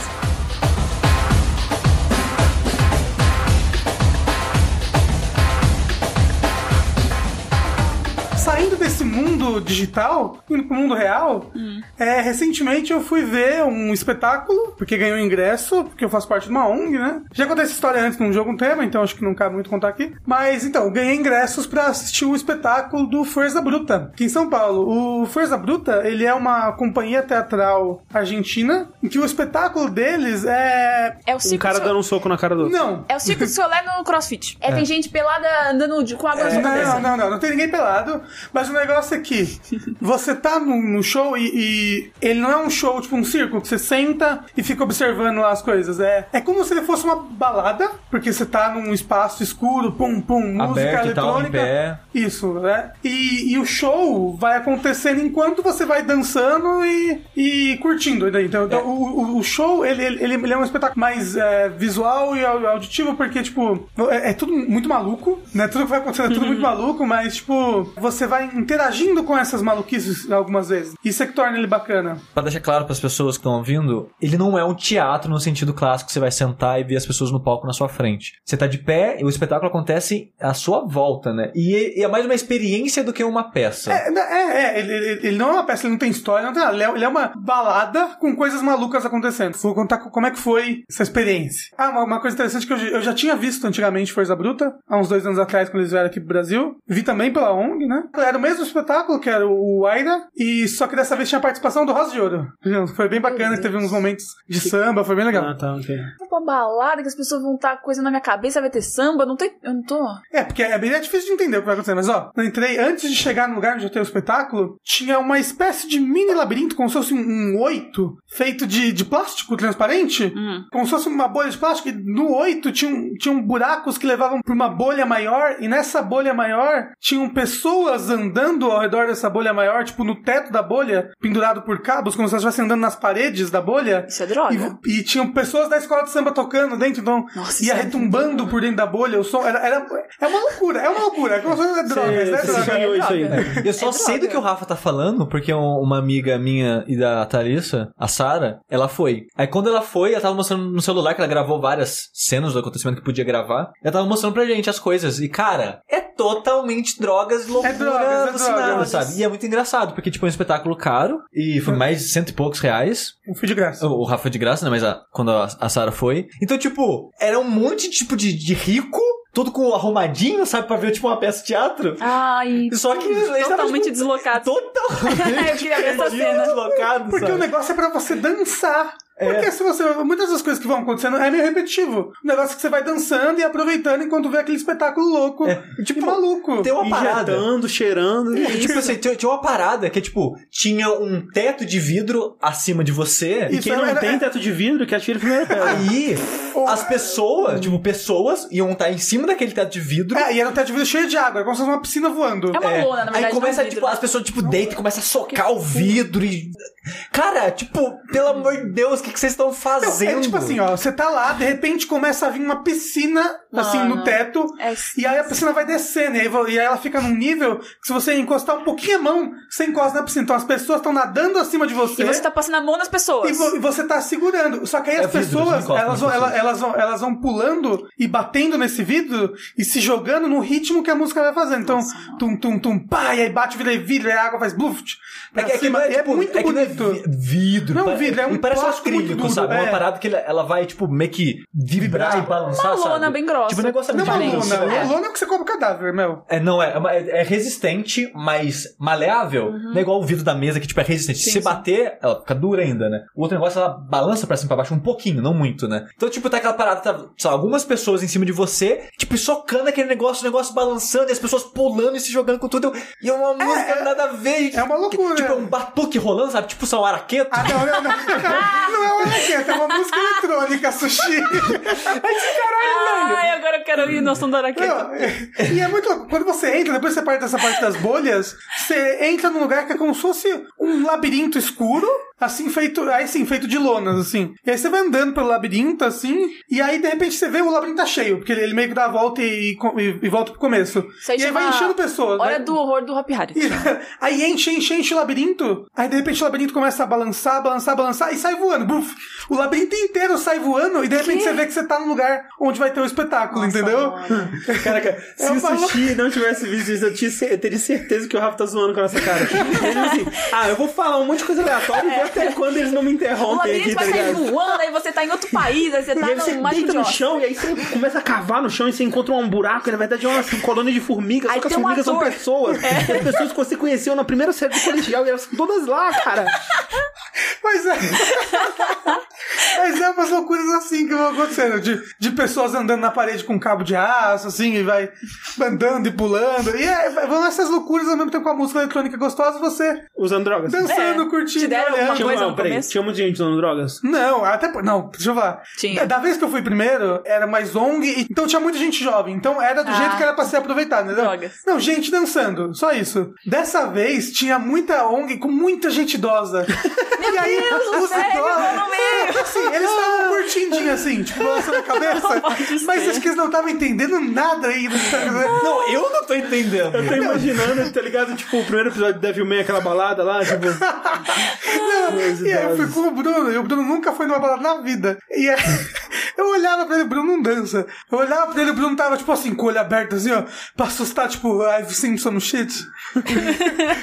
Ficou assim o tempo inteiro, o negócio todo ficou assim. Tem um teatro, eu não sei como é que classifica esse tipo de teatro, pro- provavelmente tem um nome, que é muito mais coisas abstratas e estranhas, e eles estão tentando passar alguma mensagem naquilo. E, É. tem, e tem um, e tem um teatro que, tipo, nos primórdios do YouTube, as pessoas já tiravam sarro disso, que é tipo um cara com, tipo, uma perna de pau, só que de metal, com umas muletas bem longas. Então, tipo, ele fica Ah. quase um animal quadrúpede andando em coisas de metal. Aí, tipo, tem um parada de metal no pinto dele, tipo, na Eita. cintura, tipo, na cueca. E ele fica batendo esse pinto, entre aspas, de metal, tipo, numa, num outro ferro de metal, sabe? Fazendo careta e batendo pinto. tipo, esse é o que você... Cara, que É que Mas, assim, mas não é isso. Não, assim, É que nem o Macaquinhos. é, O que eu tô dizendo é, Nossa, esse força, força bruta é uma parada muito mais onírica e, tipo, Lúdico. lúdica e abstrato. abstrato, assim, sabe? Não tem uma narrativa fixa. eu nem sei se tem uma mensagem Não, que eles ele, querem ele, passar, tem partes sabe? que ele, que ele tem meio que uma narrativa. Tem a do cara correndo. É, então, é, tem, tem um momento que entra, entra uma esteira gigante no meio das pessoas, assim, tem um cara correndo nessa esteira sem parar. E ele tá todo social, assim, ele vai correndo, correndo, correndo, de repente faz tipo, pá, e tudo brilha, ele toma um tiro, ele tá sangrando pra caramba. Aí ele vai correndo, correndo até que ele cai. Ele, ele tá, tipo, E aí- ele, ele tá em cabos de metal, tipo tigre dragão, voando, entre aspas, correndo no ar, sabe? Tipo, Não- dragão é tudo verdade. Que, não, não, não, que tipo, ele, ele de- tá correndo numa esteira, depois, mas ele tá com cabos de metal. É. Mas depois que ele, que, ele, que ele toma o tiro, as luzes todas mudam e ele levanta e aí vão, vão botando coisas na esteira que ele vai andando, aí ele vai encontrando pessoas que vão subindo. É meio essa loucura. Crítica tem uma social foda. Talvez se você for observar, mas, mas é, é mais pra você curtir mesmo. É o visual, é a música que é legal, Isso a é música ambiente de principal. música, hein? Você cai fora de ambiente de música que é ambiente de droga. Já fomos avisados. Então, mas os velhinhos não estavam usando drogas, os velhinhos estavam tudo confusos, assim, caramba, o que, que é isso, gente? Tem um momento que Eu joga morri fui pro água. inferno. Tem um momento Ai. que joga água pra caralho. Tem certeza que 20 velhinhos morreram no dia seguinte de gripe. Tenho certeza absoluta. Água na cara, só É, joga muita água. O Bruno tava escondendo atrás de mim, assim. Foi Ai, muito Deus. legal. E a música é muito gostosa, a música do Vaira. Pelo menos eu gosto. Eu fiquei com ela na cabeça vários, vários tempos. Vaira que sigue cantando. Vaira. Vaira, inclusive, é vento numa língua indígena aí, é, americana antiga. Tá tipo vento que segue cantando. E depois tem muita coisa de vento acontecendo. E tem um momento em que sobe uma lona no teto e aí a lona baixa e aí descem umas pessoas e pegam umas pessoas da plateia Ah, e não. sobem com elas pro teto. E aí sobem com elas pro teto e depois Ah, descem com elas de ponta cabeça rodando Ah, assim. não. É absurdo. Puta que pariu, se me pega. Nossa, mas Eu eu, ia muito fico querer, leva mel, leva mel que ela levinha, esse cabo aguenta três mel ia estar xingando Aí levou os lá. velhinhos, velhinho morreu. Os velhinhos de ponta cabeça com labirintite. que horror. Demais, 10 barra 10. Iria de novo.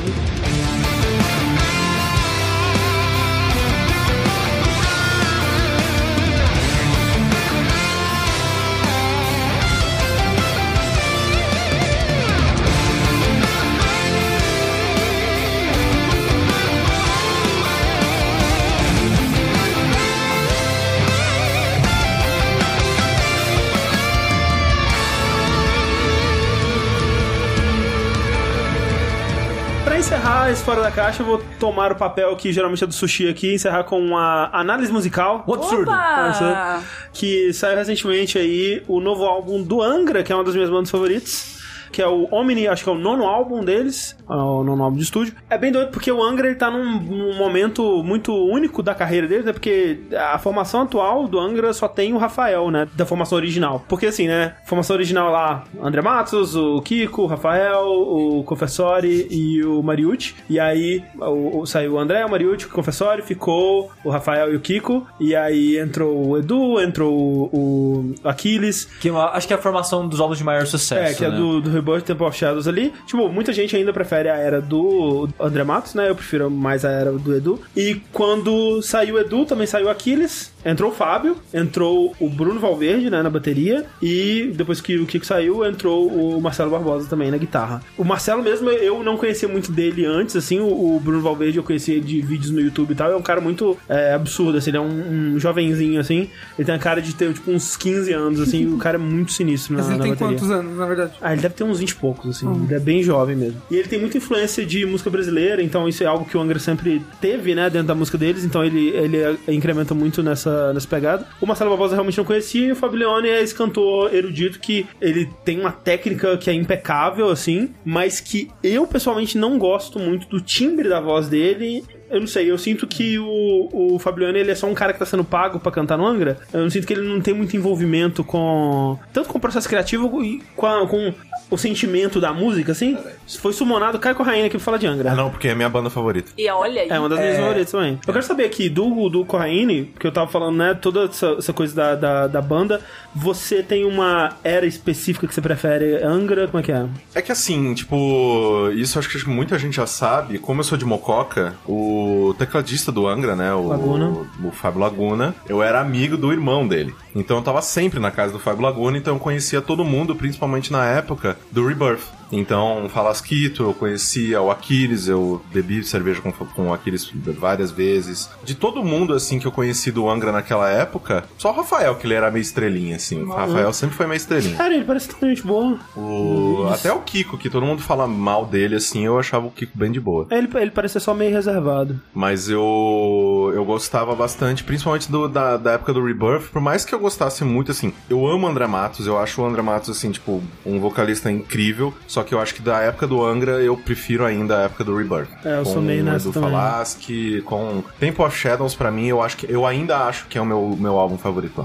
Não, é do Angra, com certeza é o meu álbum favorito, Temple of Shadows. E assim, que nem, por exemplo, quando o- anunciaram o Fablione, né, e tem um, um álbum de 20 anos do Angels Cry que eles fizeram ao vivo com o, Leone cantando, e você vê que assim, ele não serve muito bem pra cantar as músicas do André Matos, ele Não. não serve muito bem pra cantar as músicas do Edu. Quando lançaram álbuns com ele, as músicas foram feitas pra ele cantar, né? Então aí sim ele se encaixa melhor como vocalista do Angra. Porque o problema é que é muito difícil encontrar uma pessoa que consiga cantar as músicas que o André cantava. Sim. Até o André mesmo, hoje em dia, já não. Assim, ele, Não ele- dá mais. E assim, eu, eu gosto dessa formação, a parte técnica dela, eu acho incrível, tá todo mundo mandando muito bem. Eu acho que o Valverde, ele é muito mais baterista do que o Aquiles, assim, tipo, é, o Aquiles, ele é muito técnico, assim, ele é um cara muito Sim. rápido e muito ab- absurdo. E eu sinto que o Valverde, ele tem uma, uma pegada mais interessante, com essa coisa mais de, de música brasileira trazendo. É, eu, eu, eu lembro que num um dos shows do Angra que eu fui, que foi lá em São Caetano, foi o primeiro show do Angra que eu fui, eu já acho que eu tinha 13 anos. Tinha, né, entre as músicas do show, tem umas partes que são só ah, o solo do Kiko. É, sim, Agora o sim. Kiko vai tocar sozinho por, sei lá, 10 minutos. Agora o Aquiles, né, né? E Aí o ele põe a máscara, É, o Aquiles, ele toda. coloca a máscara e começa a tocar Painkiller e tal, ele começa a tocar, né, a Judas, a Judas Priest. E é, é impressionante, assim, tipo, a rapidez do Aquiles. Tanto que ele,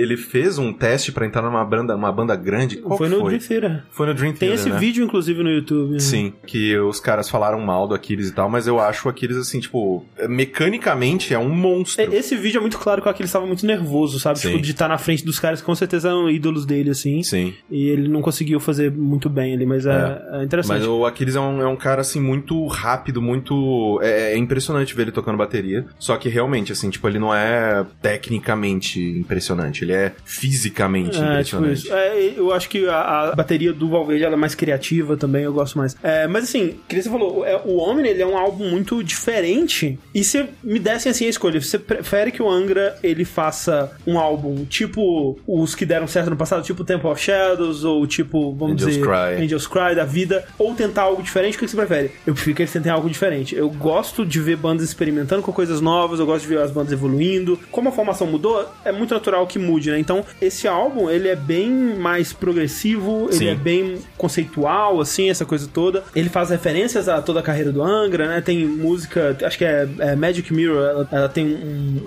um detalhe ali que lembra a Hunters and Prey, Sim. faz referências a outras músicas da, da banda e faz referências às eras diferentes da banda, né? Só que pra mim, assim, o, o problema mais é o Fábio Leone, sabe? Que eu, eu, eu gosto demais. Tipo, a técnica dele é muito foda, ele canta é, maravilhosamente bem, mas eu não sinto nada com ele cantando. É estranho, assim, eu tava percebendo isso, que eu gosto muito do Fablione no Rhapsody. No Angra, não tanto. Ah, Tipo, a transição do André Matos para o, o Falasquito, pra mim, ela já foi um pouco difícil, porque, né, o André Matos, ele tem uma voz muito característica Sim, e, tipo, sim. tudo do Angra era se aproveitando principalmente da técnica vocal do André Matos. Depois que eu acostumei com o, o Falasquito, eu fiquei um pouco mais permissivo, porque, realmente, o Edu Falaschi, ele não é inacreditável no, no Hum. vocal e tudo mais. Quando veio o Fablione, eu fiquei muito animado, porque eu gosto demais é, do eu Fablione. também, eu também, cara. Só que aí ele começou, eu. Hum, não é estranho, Com as porque. músicas antigas não casam muito Não bem. casa nada e. Mas assim, eu, eu, eu devo dizer que o álbum anterior a esse, qual que é o nome dele? Secret Garden. O Secret Garden, o Omni tem músicas melhores.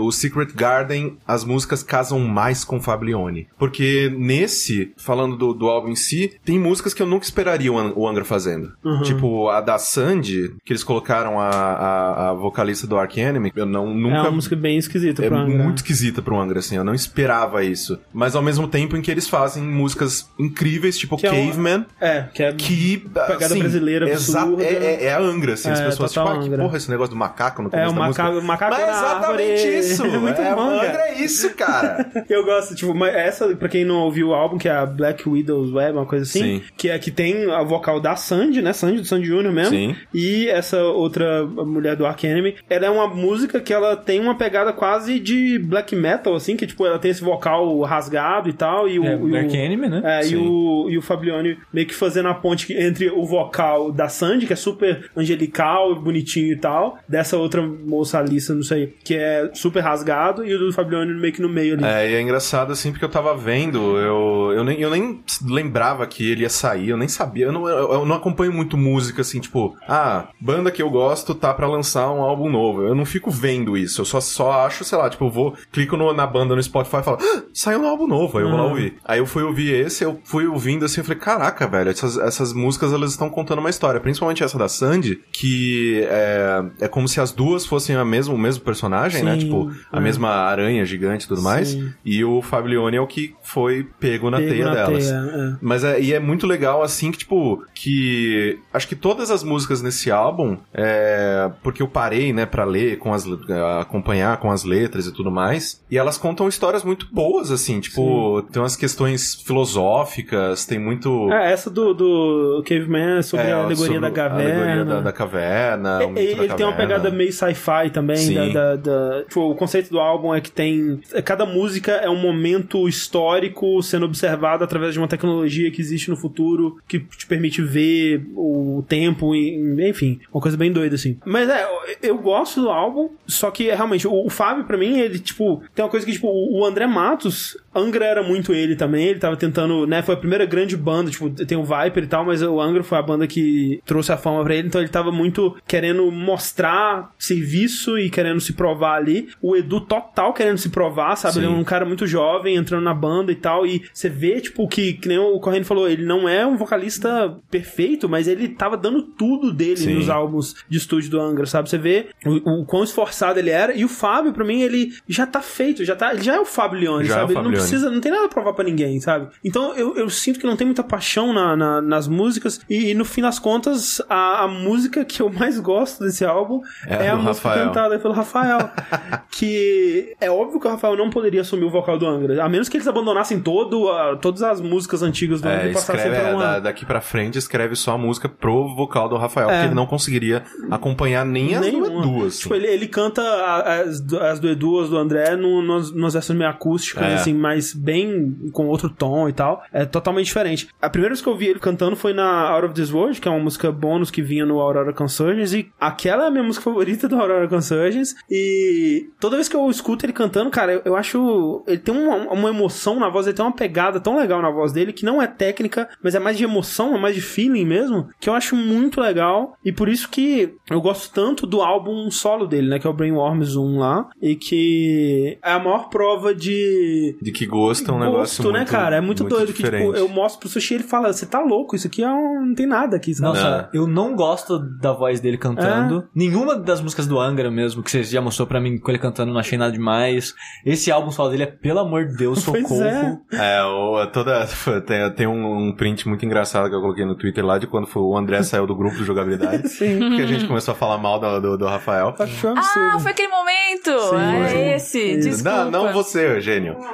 Do Bittencourt. Mas. Nossa, aquilo era ruim mesmo, É, desculpa. não, é, é- mas, é, mas é bizarro, assim, porque, tipo, ao mesmo tempo eu entendo, porque o, o, o André, ele tem um gosto muito específico, assim, no sentido de que ele prefere que as pessoas tenham emoção na voz do que técnica na voz. Sim. É, é só ver quando a gente fala de My Chemical Romance, né? Tipo, Total, que- porra, total emoção. É, é, né? My Chemical Romance É. é, isso, tá É um ligado? cara gritando desafinadamente. Gerard ele não tem É. nenhuma técnica vocal. E eu, eu gosto bastante de My Chemical. Assim, eu gosto de emoção na música também. Já teve álbuns aqui que eu falei que eu gostava especificamente disso. Mas tem um, tem um equilíbrio pra mim, Aham, sabe?